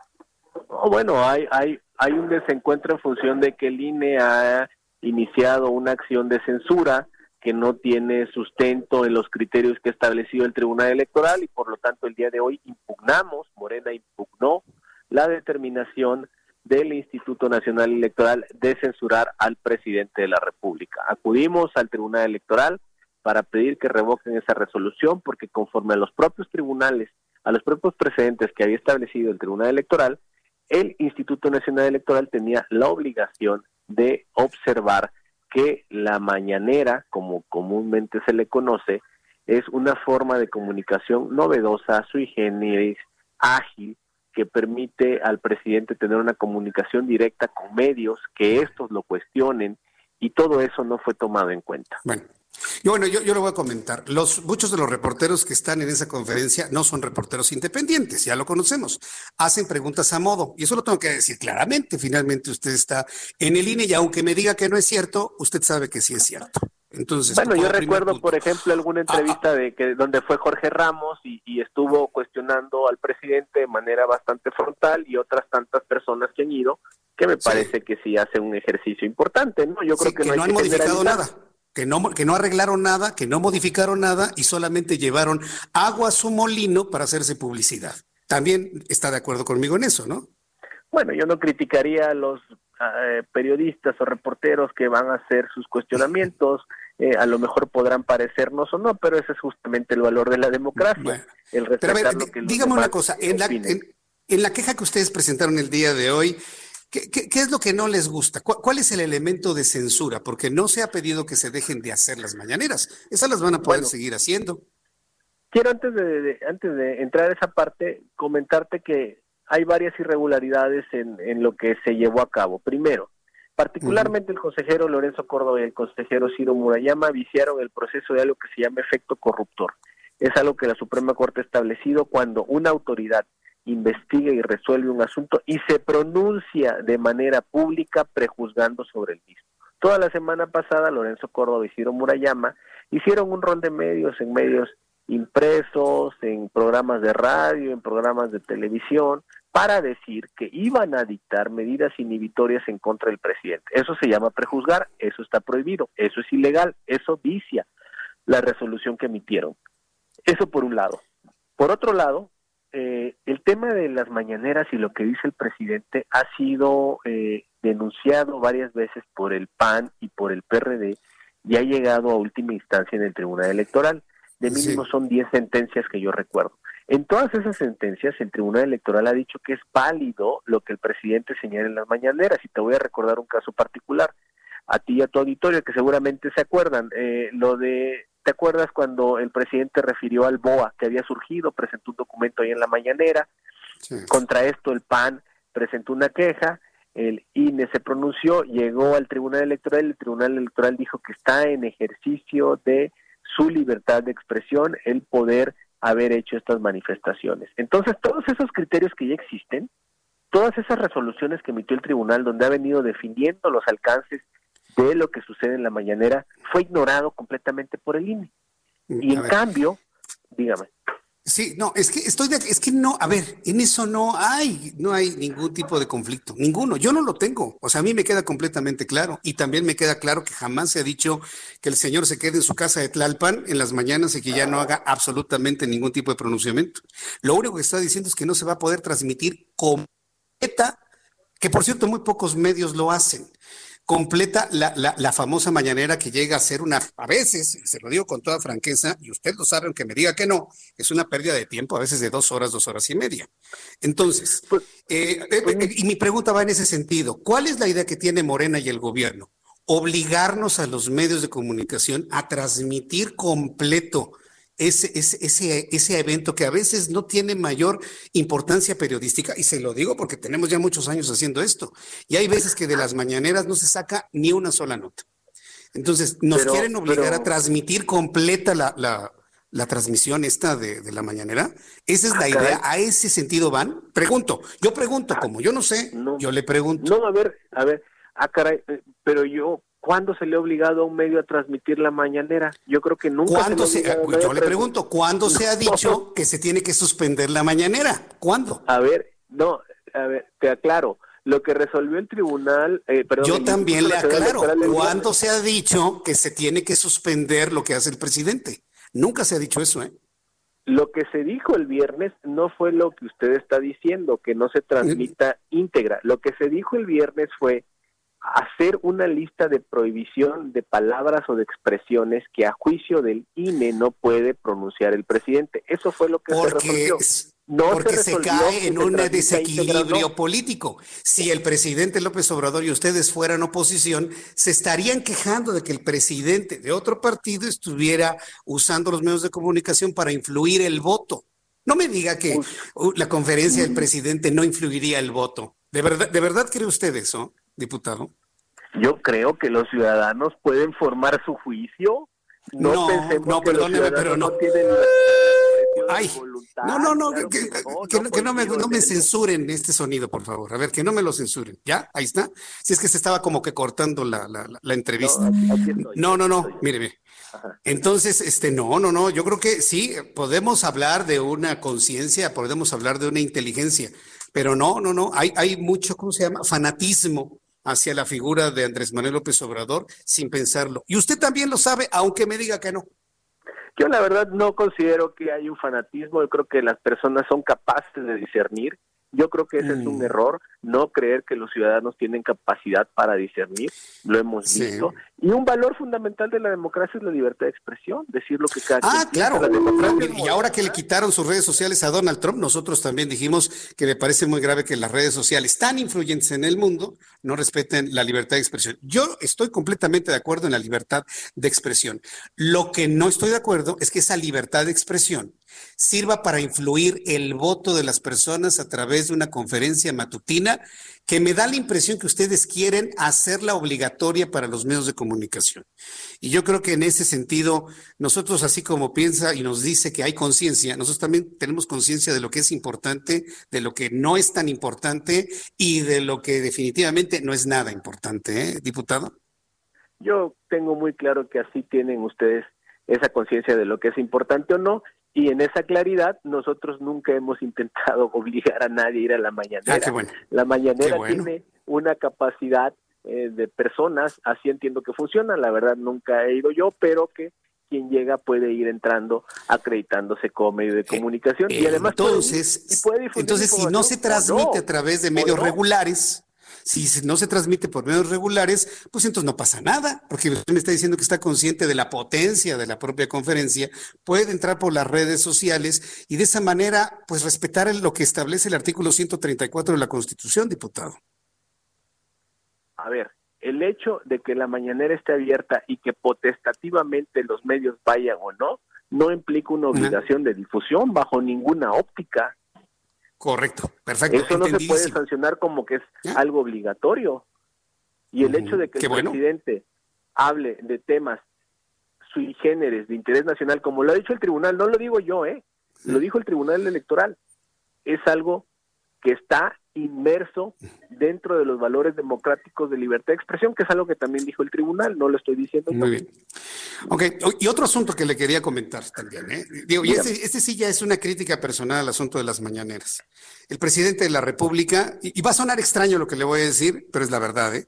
El presidente, un presidente de la República, y hablo de la investidura, no hablo concretamente de- del señor que hoy tiene la investidura, eh, está para gobernar.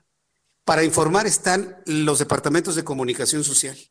Porque si aquí el argumento es, es que el presidente está informando, perdón, el presidente está para administrar, para gobernar y para informar está la vocería, los departamentos de comunicación social.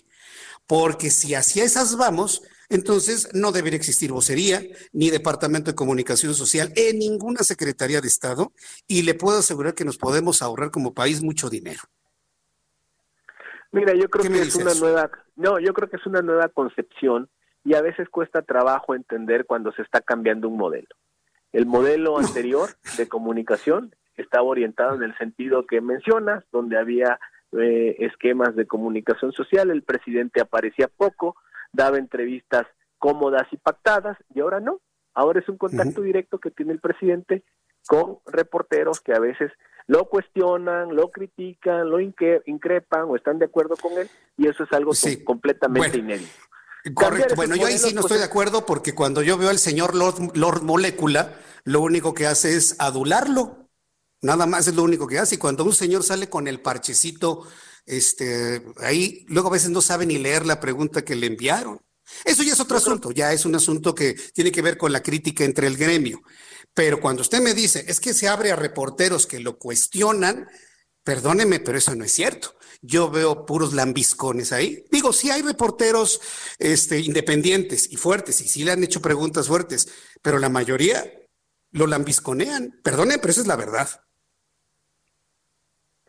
¿O no está de acuerdo conmigo, diputado? Mira, yo creo, que, yo creo que hay algo que se llama falacia de generalización precipitada. A partir de algunos ejemplos, tratar de generalizar todo, pues no, no es correcto.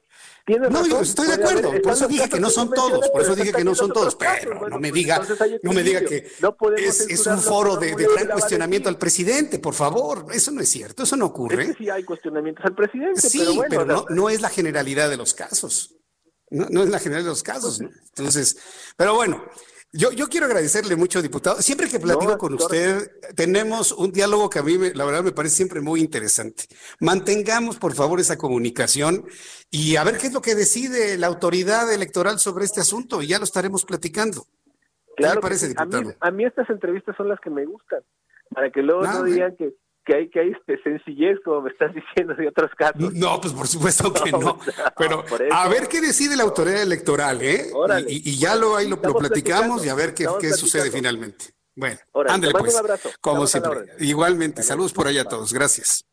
Bueno, pues ahí está. No, no, sí, sí, pues había que decirle, había que decirle. No me digan que la mañanera es un lugar donde cuestionan al presidente y él no puede ni hablar. No, porque pues Nada más lo lambisconean ahí los que ya conocemos, ¿no? Sí, ya ni siquiera para mencionar su nombre. Platiqué con Sergio Gutiérrez Luna, diputado federal de Morena. Él es el que del Movimiento de Regeneración Nacional está en el Instituto Nacional Electoral. Bueno, faltan 10 minutos para que sean las. Están aquí nosotros. ¿Ya tenemos los números de COVID, Orlando? ¿Dónde me los mandaste? Ah. Aquí, a ver, hoy, hoy, ah, sí, ya, ya los tengo aquí, ya los tengo aquí. A ver, México reporta, vamos a ir anotando. Súbale el volumen a su radio que la Secretaría de Salud nos ha enviado los números de COVID-19, los números de COVID-19 lamentablemente que han, se han conocido al día de hoy.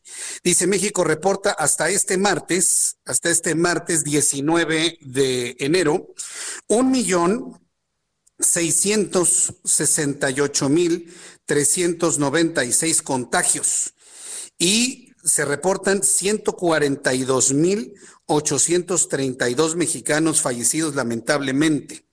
¿Qué es lo que significa el millón 668.396 contagios que de ayer al día de hoy se han sumado 18.894 casos? ¿Por qué hay tantos casos en los últimos días? Pues por la Navidad, por las fiestas de Navidad, por las fiestas de Año Nuevo y por la fiesta de la Rosca de Reyes, definitivamente.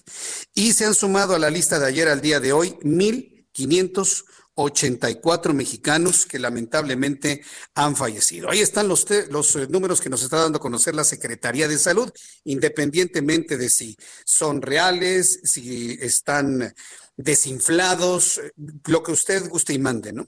Y bueno, si hacemos el cálculo, para saber cuál es el índice de letalidad, pues el índice de letalidad se ubica en 8.56%.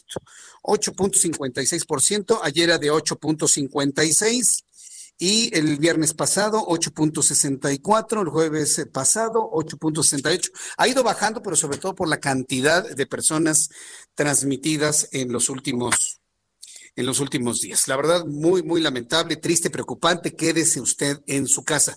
Mire, me acabo de encontrar con una información interesante. Platicábamos con Lila Abed, este, nuestra analista internacionalista allá en Washington, aquí en el Heraldo Radio, y le preguntaba si se tiene noticias de alguna invitación que le haya hecho el, eh, el presidente electo Joe Biden a Felipe Calderón Hinojosa para ir a la, a la investidura de Joe Biden. Eh, nos dijo Lila Bed que no, no lo sabía de cierto, que realmente no se ha confirmado, nadie lo puede asegurar. Hay una versión a través de Internet que aseguran que sí fue invitado, pero mire, lo vamos a saber el día de mañana. Pero hay un elemento que acaba de publicarse en la prensa colombiana que nos puede dar una idea que posiblemente si hay alguna invitación en ese sentido. Porque precisamente en la prensa de Colombia se está informando que va a haber dos santos allá en Washington, dentro del Capitolio, siendo testigos de la investidura de Joe Biden. El primero, el embajador, ahí sí no hay duda, ahí no hay duda porque finalmente todos los embajadores están invitados, ahí sí no hay ninguna duda, y ya también se confirmó la presencia de Marta Bárcenas, embajadora de México en los Estados Unidos, y ella en representación del gobierno mexicano estará presente durante la investidura de Joe Biden. Entonces, la nota allá en Colombia, de estos medios colombianos, dicen que Francisco Santos, embajador de Colombia en Estados Unidos, estará presente en la investidura, pero además el segundo invitado colombiano es nada más y nada menos que Juan Manuel Santos, expresidente de Colombia, quien en su gobierno construyó una relación cercana con el entonces vicepresidente de Barack Obama y fue el único exmandatario invitado. Entonces, si Juan Manuel Santos, que tuvo una relación muy cercana con Barack Obama, es invitado, yo no tendría duda de que Felipe Calderón, como expresidente de México y con una cercanísima relación con Barack Obama, esté invitado al día de mañana. Lo sabremos mañana, finalmente, lo sabremos mañana, pero bueno, este es un elemento que nos habla de que no, se, no es imposible. Que lo hayan invitado o no, pues eso ya lo sabremos finalmente mañana y se va a convertir en una de las notas paralelas en caso de que efectivamente aparezca por ahí el, el expresidente de nuestro país.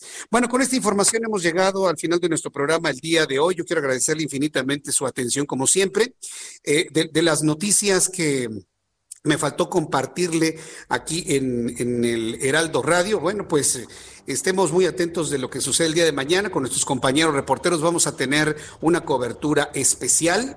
Eh, solamente eh, comentarle sobre los asuntos de las dosis de vacuna, que también es importante. Por favor, si ven ustedes que le están vendiendo vacuna, es vacuna robada, ¿eh? O es una mentira. Tenga usted mucho cuidado.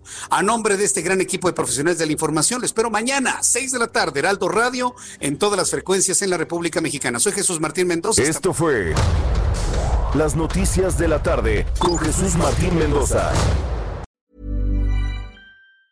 Ever catch yourself eating the same flavorless dinner three days in a row?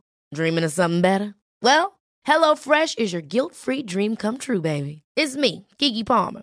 Let's wake up those taste buds with hot, juicy pecan crusted chicken or garlic butter shrimp scampi. Mm. Hello Fresh. Stop dreaming of all the delicious possibilities and dig in at HelloFresh.com. Let's get this dinner party started.